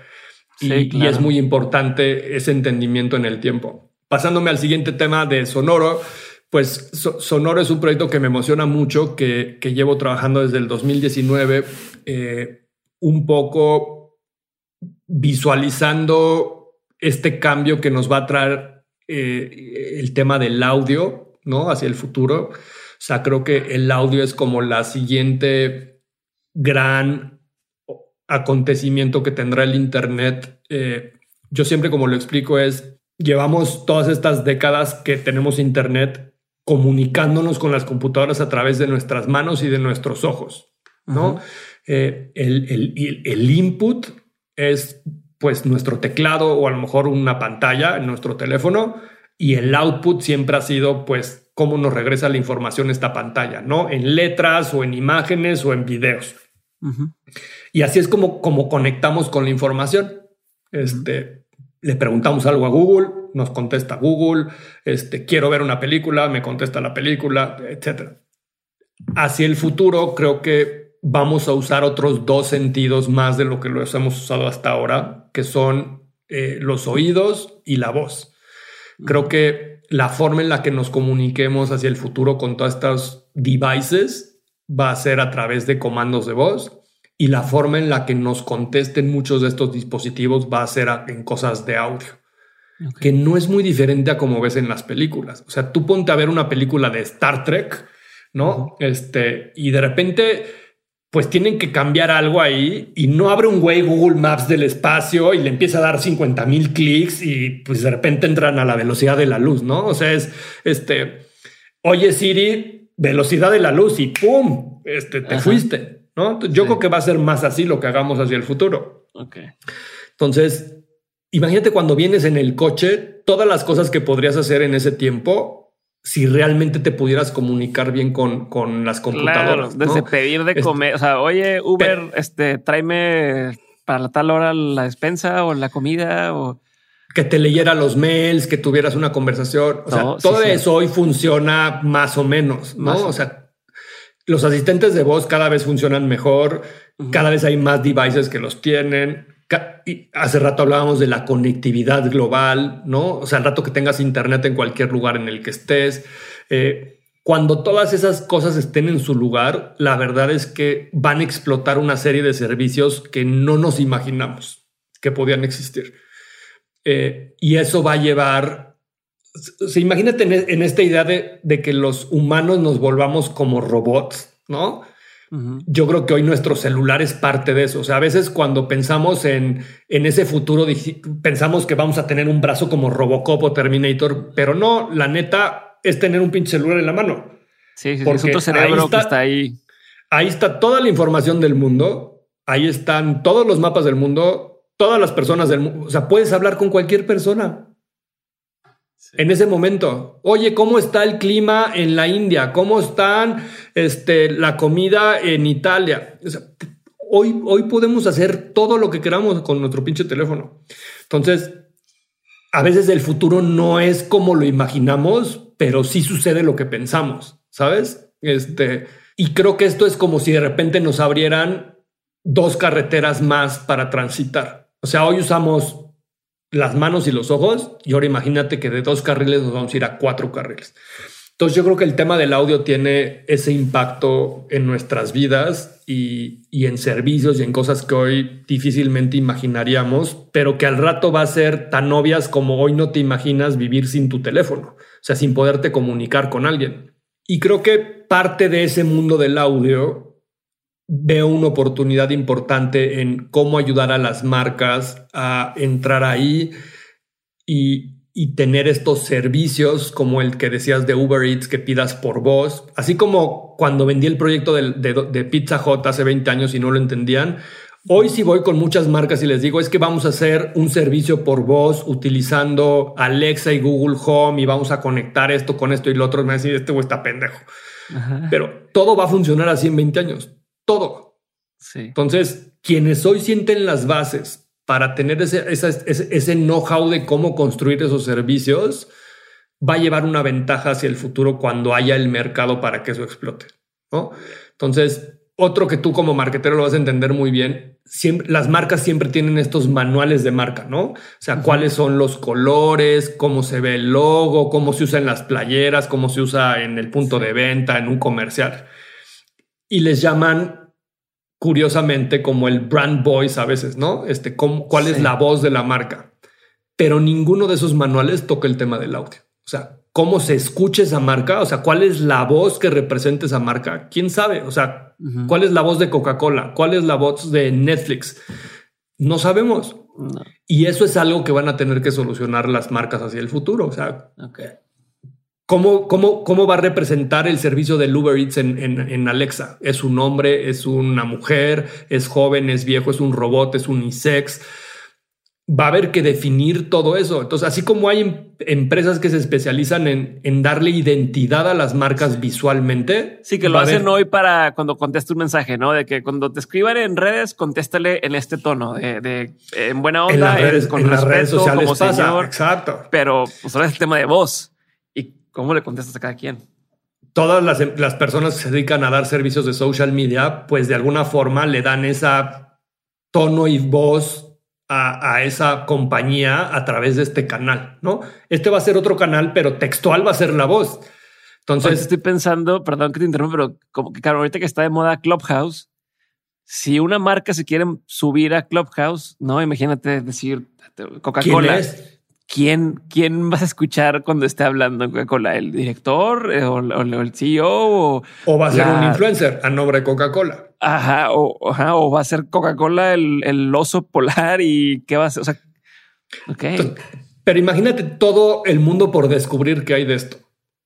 Y entonces, un poco entendiendo que ese cambio viene y que se están acomodando las cosas para que esos cambios sucedan el tema del contenido es una de esas piezas, ¿no? Entonces, Sonoro nace a partir de este entendimiento y de saber que el futuro va a necesitar mejor contenido en audio del que hay hoy, ¿no? Este, y es algo que ya he visto pasar cuando empezaron los blogs y, y después los .com se llenaron de contenido y primero era basado como web-based, luego empezó a ser más como en imagen, luego empezó a ser en video y después llegaron las redes sociales. Es, es un cambio parecido al que vamos a ver. Entonces, yo creo que tampoco es que todo vaya a ser ahora audio, como no todo tampoco es video, pero si te preguntaría hace 10 años la mayoría de la información y entretenimiento que consumíamos en el Internet era escrito. Hoy casi nadie lee y todo el mundo prefiere ver un video. Sí. Yo creo que en el futuro, una parte del tiempo que dediquemos a informarnos y entretenernos va a ser en un formato eh, auditivo. ¿no? Este. Y especialmente creo, creo, perdón que te pero ahora que me lo haces, que me lo comentas, Creo que especialmente porque también a la par que viene esa tendencia, viene la tendencia de sal más, estar más tiempo afuera, eh, no vuelve, digo, pasando la pandemia, todo el mundo quiere estar en la calle. con más razón, esta combinación de, bueno, pues, ¿qué puedo consumir o aprender mientras estoy afuera? El audio, ¿no? Que no te, no te requiere los ojos para estarlo consumiendo. Vete a subir la montaña escuchando algo, este, vete a pasear con tus hijos escuchando tal cosa, ¿no? Totalmente, es más, estás llevando a tus hijos a la escuela en el coche, imagínate ir escuchando un contenido para niños. Sí. O imagínate estás acostando a tus hijos y tienen un asistente personal en su buró y que te, te ayude con un contenido que los tranquilice y los haga dormir mejor. O imagínate estás cocinando algo, pero mientras puedes aprender algún tema que te interesa como, pues imagínate un tipo TED curso, pero que te lo den en audio. O, mientras haces ejercicio o mientras estás en el camión. O sea, obviamente hay, hay, Y eso es algo que me preguntan mucho, es yo creo que va a haber momentos de consumo distintos. O sea, a veces piensas que entonces le quieres comer el mandado a Netflix. Pues no, Netflix tendrá su momento y, y funciona para ciertas personas, ciertas cosas. Esto va a ser otro momento que la gente va a aprovechar para o entretenerse o aprender, creo yo. Entonces, con esa visión un poco sonoro, lo que aspira es ser la compañía que produzca el mejor contenido en español del mundo, ¿no? En sus distintos formatos y verticales. Entonces, obviamente esto va desde el podcast es un formato, pero no es el único formato. Y yo creo que hoy el podcast es como el web 1.0. O sea, la mayoría de los podcasts hoy son de entrevista como esto que estamos haciendo tú y yo hoy, que es, pues hay un tema, platicamos y, de alguna manera eso le, llama la atención a alguien más y lo quiere escuchar. Pero es un, es un programa que se parece más a, la radio. Sí. Lo único que, tiene diferencia es que no es en vivo y no está broadcast, o sea, no lo estamos transmitiendo, sino simplemente es on demand, ¿no? Como es la mayoría de los contenidos hoy que vemos pero creo que luego va a haber, así como la web 1.0, que era un website con texto en WordPress, y hoy el Internet es muy diferente a eso, eso mismo va a pasar en el audio y va a empezar a haber muchos otros tipos de contenidos, como las audioseries, que pareciera que es lo mismo que las radionovelas, pero la verdad es que tampoco, porque las radionovelas cuando se hacían eran en vivo en una estación de radio y había como cierta improvisación y entonces parecía más al radio, al teatro que a una película, ¿sabes? Y en cambio creo que hoy las series en audio, pues de entrada tienen postproducción, ¿no? O sea, se, tienen una planeación, tienen un momento para poder editar y pulir. Sí, es más parecido a una película o una serie que a lo de antes, por, por todos los tiempos que, que tiene que ver sin el costo tan alto a veces. Y creo que ese, ese será como a lo mejor la web 2.0, imagínate. Eh, y creo que también una tercera capa va a ser la interactividad. O sea, el, el formato de los podcasts de entrevista o las series de alguna manera son contenidos lineales unidireccionales, ¿no? O sea, alguien los transmite y tú los recibes y ya, y los consumes. Pero ¿qué va a pasar con todo esto que platicábamos antes de, de los asistentes de voz y esta inteligencia? Imagínate cuando tú puedas escuchar una serie en audio, pero que tú seas un personaje de esa serie y puedas contestar un diálogo de la serie. Y entonces la serie se transforma dependiendo qué le contestaste. O imagínate que esa serie, como tiene toda tu data, la música de fondo de esa escena en el bar que estás escuchando tiene tu artista favorito, porque está conectado con tu Spotify y sabe qué es el disco y el, el artista que escuchas más. ¿Qué pasa si las voces están diseñadas para que tú sientas ciertas emociones? Porque yo sé que a ti este tono de voz con esta frecuencia va a conectar sí, contigo. que si la historia está hablando, está hablando de un bebé, a lo mejor si sabe que tienes un hijo hombre, te habla ese bebé de la historia es hombre y si no. Es más, pues, ese bebé, su voz se va a parecer a la de tu bebé. ¿Sabes? O sea, va a llegar un momento en que va a ser así de sofisticado. Este, y además es muy fácil hacerlo en el audio a diferencia del video, aunque el video también va avanzado. No sé si has visto todos estos videos de deepfake, ¿no? Este, pero si eso estamos haciendo con el video, imagínate lo que no vamos a hacer con el audio. Claro. Entonces, yo creo que el futuro del audio también nos va a llevar a unas dimensiones que hoy parecieran de película de ficción, pero que en 3, 2, 1 vamos a estar ahí. Entonces, en Sonoro queremos ser los pioneros en ese tipo de contenidos. O sea, cómo, cómo se escriben esos contenidos, cómo se programan esos contenidos, en qué devices deben de vivir esos contenidos y inventar una nueva industria que hoy es inexistente. Eh, pero creo que el entretenimiento tendrá un futuro prometedor ahí y hay todo por descubrir y todo por hacer, ¿no? Eh, no sé si estemos en, un momento muy temprano o no de esa masividad de esas cosas y de esas tecnologías, pero creo que estamos cerca de que cada vez haya una masa crítica suficientemente grande para que eso pueda empezar a ser rentable. Y como todo, pues los first movers y los que aprenden primero y van desarrollando capacidad instalada, pues son los que pueden aprovechar primero cuando ese momento llegue. Eh, y es un tema que ahora me emociona mucho porque pues también es como descubrir esa nueva frontera de, del Internet y de todo este mundo que me ha tocado pues vivir y, vivir de eso en los últimos años. Eso es algo que me gusta mucho. Y además como cuando hablabas de todo este talento, pues qué proyectos van a funcionar y qué proyectos no van a funcionar, pues la verdad es que no lo sé. O sea, no es tampoco es que tenga una bola de cristal, pero creo que es un instinto parecido al de los managers de artistas, ¿no? O sea, ¿cómo sabes, cómo sabe una disquera que seguramente viste eh, la serie de Queen, ¿no? Y hay una escena donde pues presentan como este demo de Bohemian Rhapsody y, la disquera dice, güey, esto es horrible, qué chingados hicieron con mi dinero y, y los vota, ¿no? Entonces, hay veces que lo ves, hay veces que no lo ves. Este, y es una cuestión de experiencia, es una cuestión de, de que lo sientes, pero al final también es una mentalidad muy del mundo digital de pues prueba y error. Y lo que sí tenemos hoy es plataformas que nos permiten medir eh, esos proyectos, saber qué funciona y qué no funciona y tener información para decidir cómo los vamos modificando en el tiempo para que sean mejores. Va a haber unos que no dan para ser lo suficientemente buenos como para que subsistan, pero va a haber otros que sí.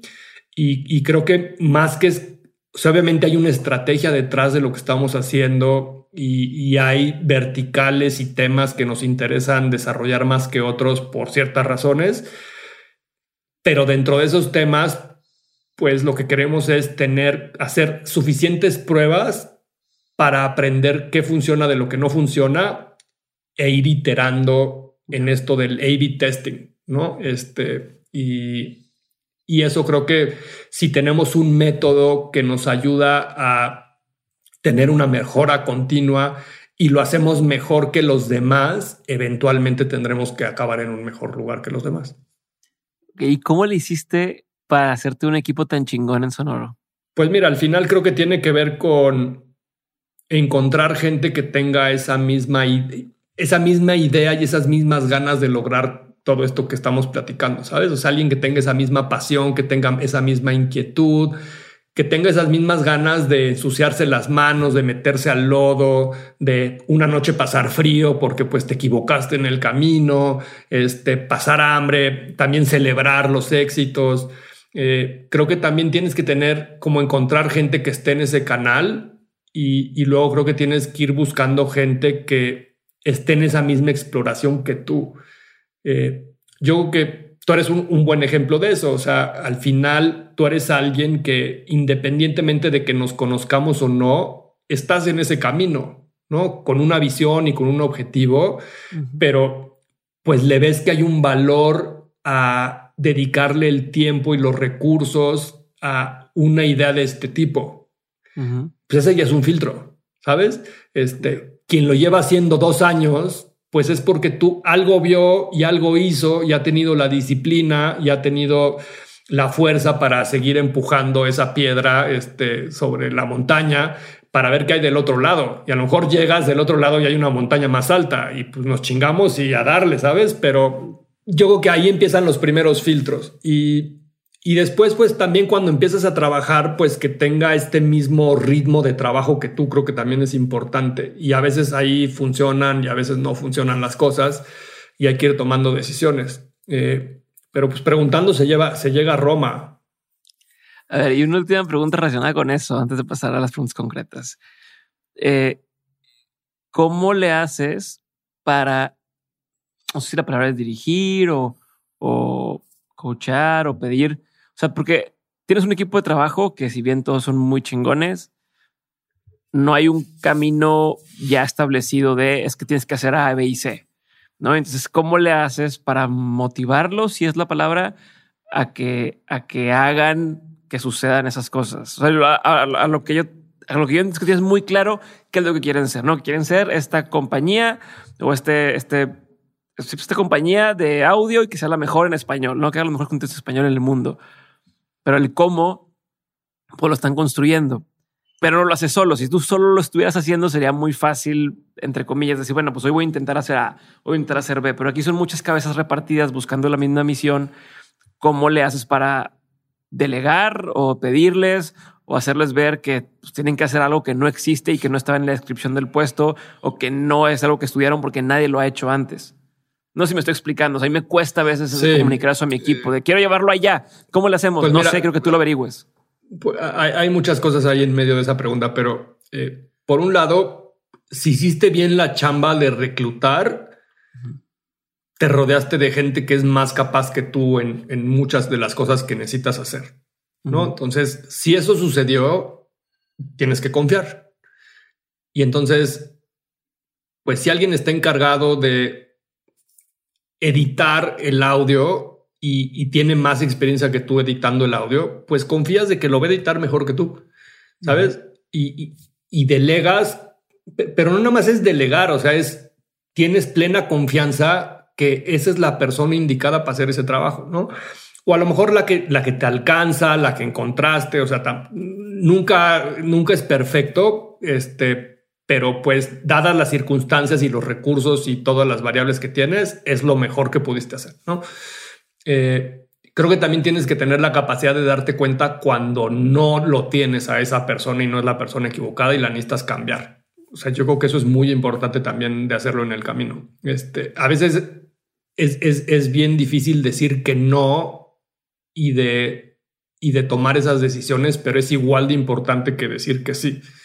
Este, entonces yo creo que cuando te rodeas de gente capaz, pues confías y al final es teamwork, ¿sabes? Este, aquí la misión es esta y tú estás encargado de esto, tú de esto, tú de esto, tú de esto, y tú confías que todos vamos a llegar a ese deadline con la parte que nos tocaba del rompecabezas y las piezas van a encajar para que tengamos esta otra cosa más grande. Yo creo que ese es un paso. El otro es yo siempre he tratado de ser como muy transparente en, en qué queremos lograr. Y esa es una anécdota curiosa. Eh, cuando estaba en la universidad me tocó conocer a Jack Welch y, y ser como su ayudante una vez que vino a dar unas conferencias. Y acababa de escribir un libro y, no lo había leído y entonces el primer día me preguntó, ¿ya leíste mi libro? Y yo, no, y me volteé a ver así con cara de error, o sea, no vienes a, estar conmigo tres días y no leíste mi libro. Este, puta, pues ese día en chinga me puse a leer el libro. Y una de las cosas que se me quedó muy grabada de ese libro es que es muy difícil pedirle a alguien un objetivo o, un resultado si no le explicas eh, como todas las cosas y eres transparente con la información. Y se refería como a los estados financieros, imagínate. Entonces, si tú le estás pidiendo a tu equipo que seamos rentables, pues ni modo que no le, no le expliques cómo ganas dinero, cómo gastas dinero y cómo se calcula esa rentabilidad. Entonces, hay que proveerles de la información. Entonces, cuando tú quieres lograr algo, pues también les tienes que explicar un poco por qué, qué es importante de ese plan. Entonces, creo que dedico mucho tiempo a eso. ¿No? Eh, cuando llega alguien, como estar cerca y decirle, a ver, queremos hacer este proyecto de esta manera por estas razones. Y cuando entienden las razones, entonces tienen la capacidad de cambiar la fórmula en el camino para lograr esas razones, más que la forma. Porque, y es, parece obvio, pero quiero llegar a la luna. Ok. Es diferente que alguien traiga en la cabeza eso a que le digas quiero armar un cohete que salga a 300 kilómetros por hora de la, de la, de la atmósfera y que aguante una, una temperatura de no sé cuántos pinches grados. Porque entonces lo que están pensando es en los grados que tiene que aguantar y no están pensando que lo que quieres es mandar algo de aquí a la luna. ¿Sabes? Porque a lo mejor lo que se necesita no es un cohete con las especificaciones que tú diste.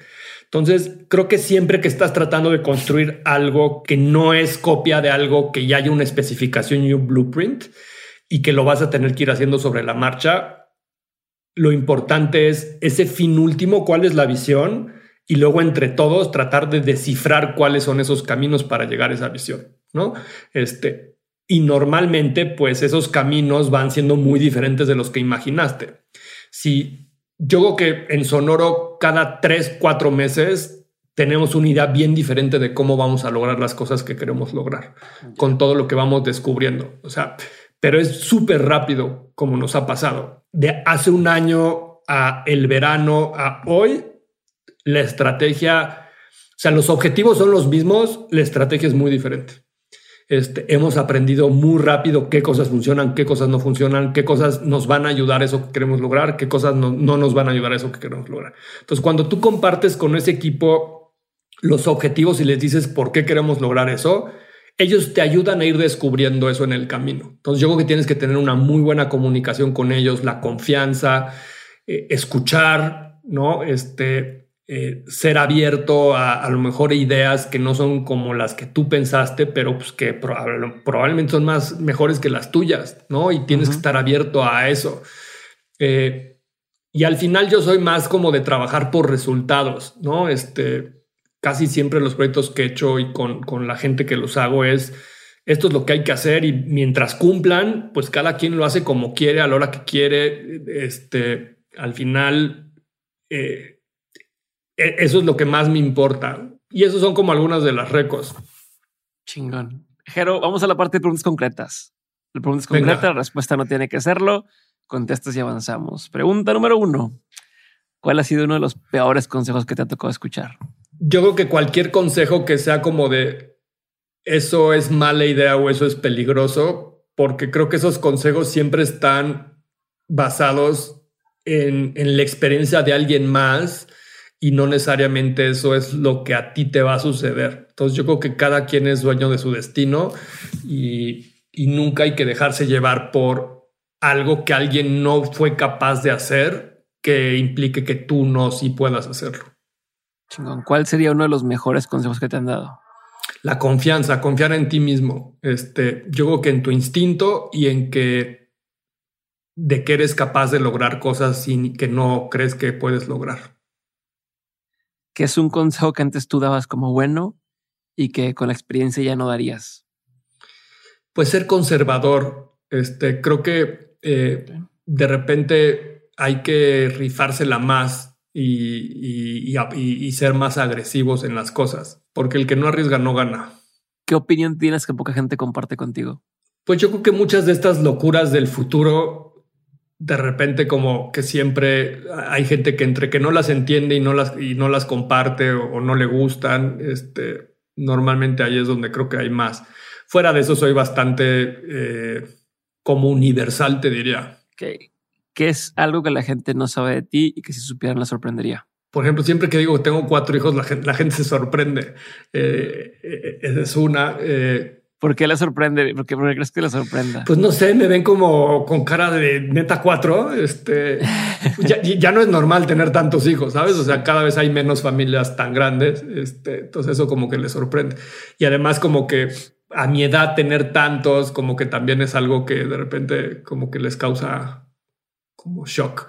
¿Cómo, cómo te organizas, güey? O sea, ¿cómo, cómo le haces para manejar pues, todos los giros distintos que estás metido, más familia y pareja y salud. Es complicado. Este eh, sí creo mucho en tener un balance. Hay veces que es muy difícil de que sea parejo ese balance, pero y, es muy difícil de repente tener el foco en cada cosa. Eh, eh, por ejemplo, si estás con la familia, pues que estés 100% presente con la familia y no estés pensando en el trabajo o cosas así. Eh, o de repente también darte tú un tiempo y un espacio para el ejercicio o para algo que, te guste en lo personal. Pero pues intento hacer ejercicio casi diario, eh, disfruto mucho eso. Eh, lo intento hacer temprano, que es cuando tengo como más control de mi tiempo, o sea, no hay llamadas, no hay pendientes, entonces temprano pues trabajo mucho. Eh, la verdad es que sí soy alguien que, pues yo creo que mucha gente dirá que soy workaholic. Este, sí puedo trabajar 60 horas a la semana. Este, y, y creo que la forma de administrarme es, creo que una cosa que entendí muy rápido es que si quieres hacer más cosas, lo que tienes es como multiplicar tus capacidades. Este, y multiplicar tus capacidades tiene que, ver con tener gente cerca de ti que te ayude a multiplicar esas cosas que haces, ¿no? Este, y eso es algo que, que, que de alguna forma te da... Mi día no tiene más horas, pero si tienes gente que te ayuda a hacer más las cosas que necesitas, pues eso te ayuda a hacer otras cosas. Y creo que siempre he intentado como ahora últimamente cuido mucho más mi tiempo, he aprendido a cuidar más mi tiempo de cada cosa que hago que, sea algo que genera un, valor a eso que quiero conseguir. Este puede ser dar una, una cita, por ejemplo. Este, pues de repente hay gente que te pide citas porque sí de cosas que no necesitas, ¿no? O sea, por ejemplo, ahora LinkedIn se ha vuelto un mundo de eso, ¿no? y todo el mundo quiere y quiere una cita para venderte el CRM o servicios de software en la India o cosas que no quieres, ¿sabes? Este, ¿y por qué les voy a dar una hora de mi tiempo? te agregan y luego, luego, oye, ¿me puedes regalar una hora para explicarte? No sé qué es, güey, no. Entonces, e, es muy importante cuidar tu tiempo en esas cosas porque pues si tengo poco tiempo para ver a mis hijos, pues ¿por qué le voy a dar una hora a algo que no necesito, por ejemplo? ¿no? Entonces trato como de comparar el costo de oportunidad. Eh, hay, un ejemplo que siempre doy que, que es por qué Michael Jordan no debe de cortar el pasto. ¿no? Y entonces e, era una clase de economía y, y, un poco el concepto es el costo de oportunidad. Entonces te decía, pues mira, Michael Jordan en una hora puede hacer todo esto un comercial de Nike o ganar una final de la NBA, este, ¿por qué le va a dedicar una hora a cortar el pasto si puede contratar a alguien que, lo haga por él? Y, la única respuesta que daba ese libro como de una opción lógica de por qué sí hacerlo es porque le genera el mindfulness suficiente, esa actividad como para nutrir algo en lo personal, ¿no? Entonces, obviamente hay cosas que, que no saben, se tienen que medir con el dinero o con lo que logras con ese tiempo, sino a lo mejor es un, es un tema también más personal como de, de personal growth, ¿no? Entonces, creo que sí tienes que tener el, el balance entre la familia, los amigos, el trabajo y digamos, la salud o el deporte, este, es muy difícil que le dediques el mismo tiempo a cada cosa. Yo creo que ahí depende de las prioridades y también van cambiando las prioridades con el tiempo en la vida. Este, obviamente cuando eh, eres soltero, pues el tema familiar tiene menos peso que cuando tienes hijos ¿no? o hijos más grandes. Eh, obviamente hay proyectos que necesitan más tiempo en cierto momento ese proyecto que en otros, ¿no? Eh, entonces también creo que hay que aprender a, a, invertir ese tiempo de la forma más inteligente posible y sí tener el balance, porque lo que sí estoy convencido es que si no estás balanceado, no acabas en un buen lugar. Lección más memorable de tus padres. Yo creo que enseñarme a ser independiente. ¿Qué te da mucha curiosidad hoy en día? Ir a Marte. Mañana me si tuviera la oportunidad, tú te Seguro. Sí. Sin pensarlo. Qué chingo. Pero te esperaría saber que, oye, si ya funcionan bien, todas esas ondas. Bueno, obvio, ¿no? Pero pues, sí es algo que me, que me llama la atención. Chingón. Eh, ¿Qué es algo que la gente tiende a decir y que para ti es bullshit? Cada que escuchas que se aventan en cierta frase y dices, ah, eso es puro pedo. Pues la gente que dice que hace, pero no hace, ¿sabes? O sea, como que yo creo que el walk that talk, este, como que hay mucha gente que, que promete, pero no está dispuesto a hacer lo que se necesita para hacer eso que está diciendo. Ok. A ver, esto no tiene que ver, pero se me acaba de ocurrir pensando en que hay mucha gente que está escuchando y que hace podcast y que tú te dedicas ahora a una empresa que entre sus diferentes formas de audio está el tema del podcast. ¿Qué tendría que hacer alguien para volverse eh, un referente en la industria en ese, en ese nicho, según tú, lo que has visto hasta el día de hoy? Yo creo que hay dos, dos variables principales. Uno es el mercado potencial y otro es la diferenciación o la relevancia. Me explico. Yo creo que hay muchos proyectos interesantes con gran contenido y con gran talento, pero que por la temática son muy especializados y el nicho va a ser, nunca va a ser masivo o grande que no significa que los proyectos no sean buenos, simplemente no va a haber los suficientes clientes para llevarlos a un siguiente nivel, ¿no?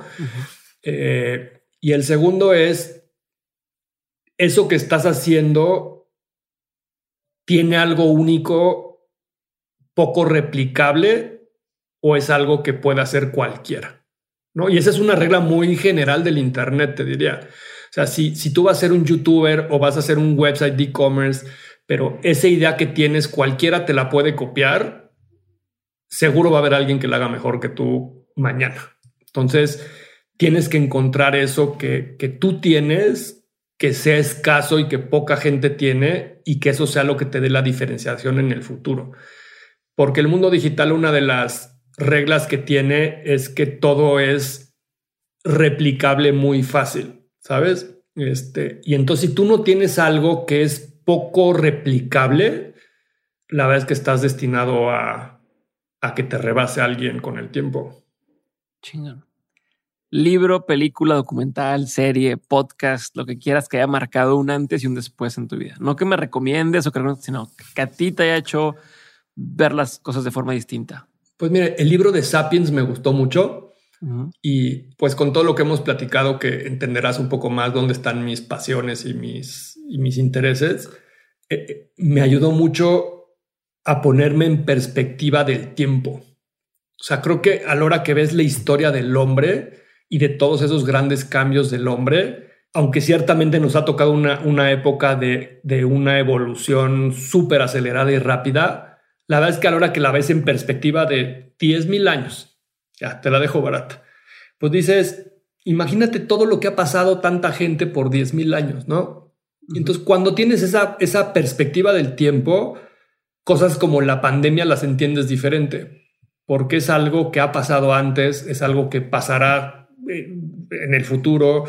Eh, no es ni lo más peligroso ni lo más difícil que ha vivido el hombre. Este, y siempre hemos salido adelante, ¿no? No quiere decir que no la pasemos mal y que no haya bajas en el camino y tragedias y que sea una situación fea, pero es parte de la vida. Entonces, creo que ese es un libro que me ayudó como de repente, wow, o sea, este, somos un granito de arena en un timeline este, que a veces ni siquiera nos hemos dado el tiempo para entender y estudiar. Sí, chingón. ¿Qué sigue? O sea, ¿qué proyecto, qué eh, como de tus proyectos o negocios es el que más te emociona ahorita? O sea, que, digas, eso es lo que más, es lo que viene y quiero que le pongan atención a esto. Pues mira, el tema del audio yo creo que es este uno que me, que me, que me apasiona ahorita mucho, sobre todo porque creo que está en una etapa de, de descubrir hacia dónde y cómo. ¿no? Eh, hay muchos otros proyectos como la agencia que creo que ya están en una etapa mucho más madura.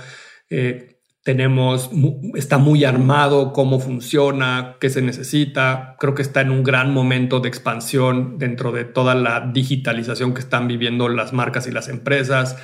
Eh, creo que vienen muy buenos años por venir en, ese negocio eh, y habrá que reinventarse. no quiere decir que, no haya dificultades y cosas que, trabajar, pero digamos, creo que ya está en, una curva de madurez eh, avanzada y en cambio este es como early days, este, todo nuevo, todo por descubrir, todo por equivocarnos, todo por, por convencer, este, como que el otro ya me lo sé, ¿sabes? Este, y, y, ya me sé el caminito, ya sé cómo funciona y, en cambio este pues es este, volver a empezar y, y, volver a hacer todo, ¿no? Este, conseguir el talento, entender cómo venderlo, cómo convencer, cómo hacer las cosas de una forma exitosa, cómo hacerlas de una forma exitosa eh, de forma consistente, porque a veces hacer las cosas bien una vez, pues no es fácil, pero pues te la rifas una vez, pero hacerlo muchas veces bien, eso no es tan fácil. Chingón. Última pregunta, Jero. Gracias por tu tiempo. Y la pregunta es, de todo lo que has vivido en lo personal y en lo laboral, has aprendido un montón de cosas. Si tuvieras que quedarte con tres aprendizajes que quisieras tener siempre presentes, ¿cuáles serían? Disfrutar el momento, o sea, creo que hay que vivir como en el presente eh, y disfrutar el viaje. Este, yo creo que a veces el éxito lo vemos como llegar a un lugar futuro y una zanahoria que siempre estamos persiguiendo. A veces llega, a veces no llega, pero creo que lo importante es ese viaje, disfrutarlo, este, porque pues la verdad es que como ya dijimos, nunca sabemos cuándo, cuánto tiempo estemos aquí, cuánto tiempo van a durar las cosas de la forma en las que son. Entonces yo creo que disfrutar las cosas en el momento siempre. Eh, nunca arrepentirse de las cosas. Yo creo que salgan bien o salgan mal. Si salen bien, qué fregón. Si salen mal, pues ya aprendiste algo nuevo, ¿no? Ese sería como el segundo consejo. Y preocuparse menos creo que sería otro. O sea, creo que al final eh, hay un dicho budista que dice, si las cosas tienen solución, no te preocupes. Si las cosas no tienen solución, no te preocupes.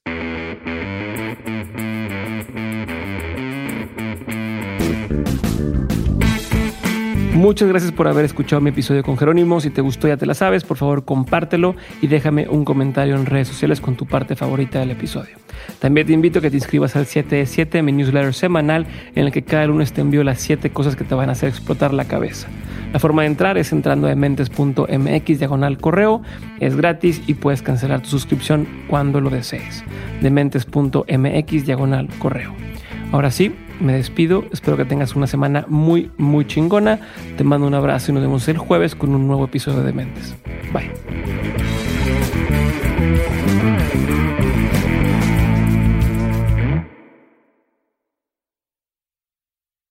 Hey guys, it is Ryan. I'm not sure if you know this about me, but I'm a bit of a fun fanatic when I can. I like to work, but I like fun too. It's a thing. And now the truth is out there. I can tell you about my favorite place to have fun Chumba Casino. They have hundreds of social casino style games to choose from, with new games released each week. You can play for free anytime, anywhere and each day brings a new chance to collect daily bonuses. So join me in the fun. Sign up now at ChumbaCasino.com. No purchase necessary. BGW. Void were prohibited by law. See terms and conditions. 18 plus.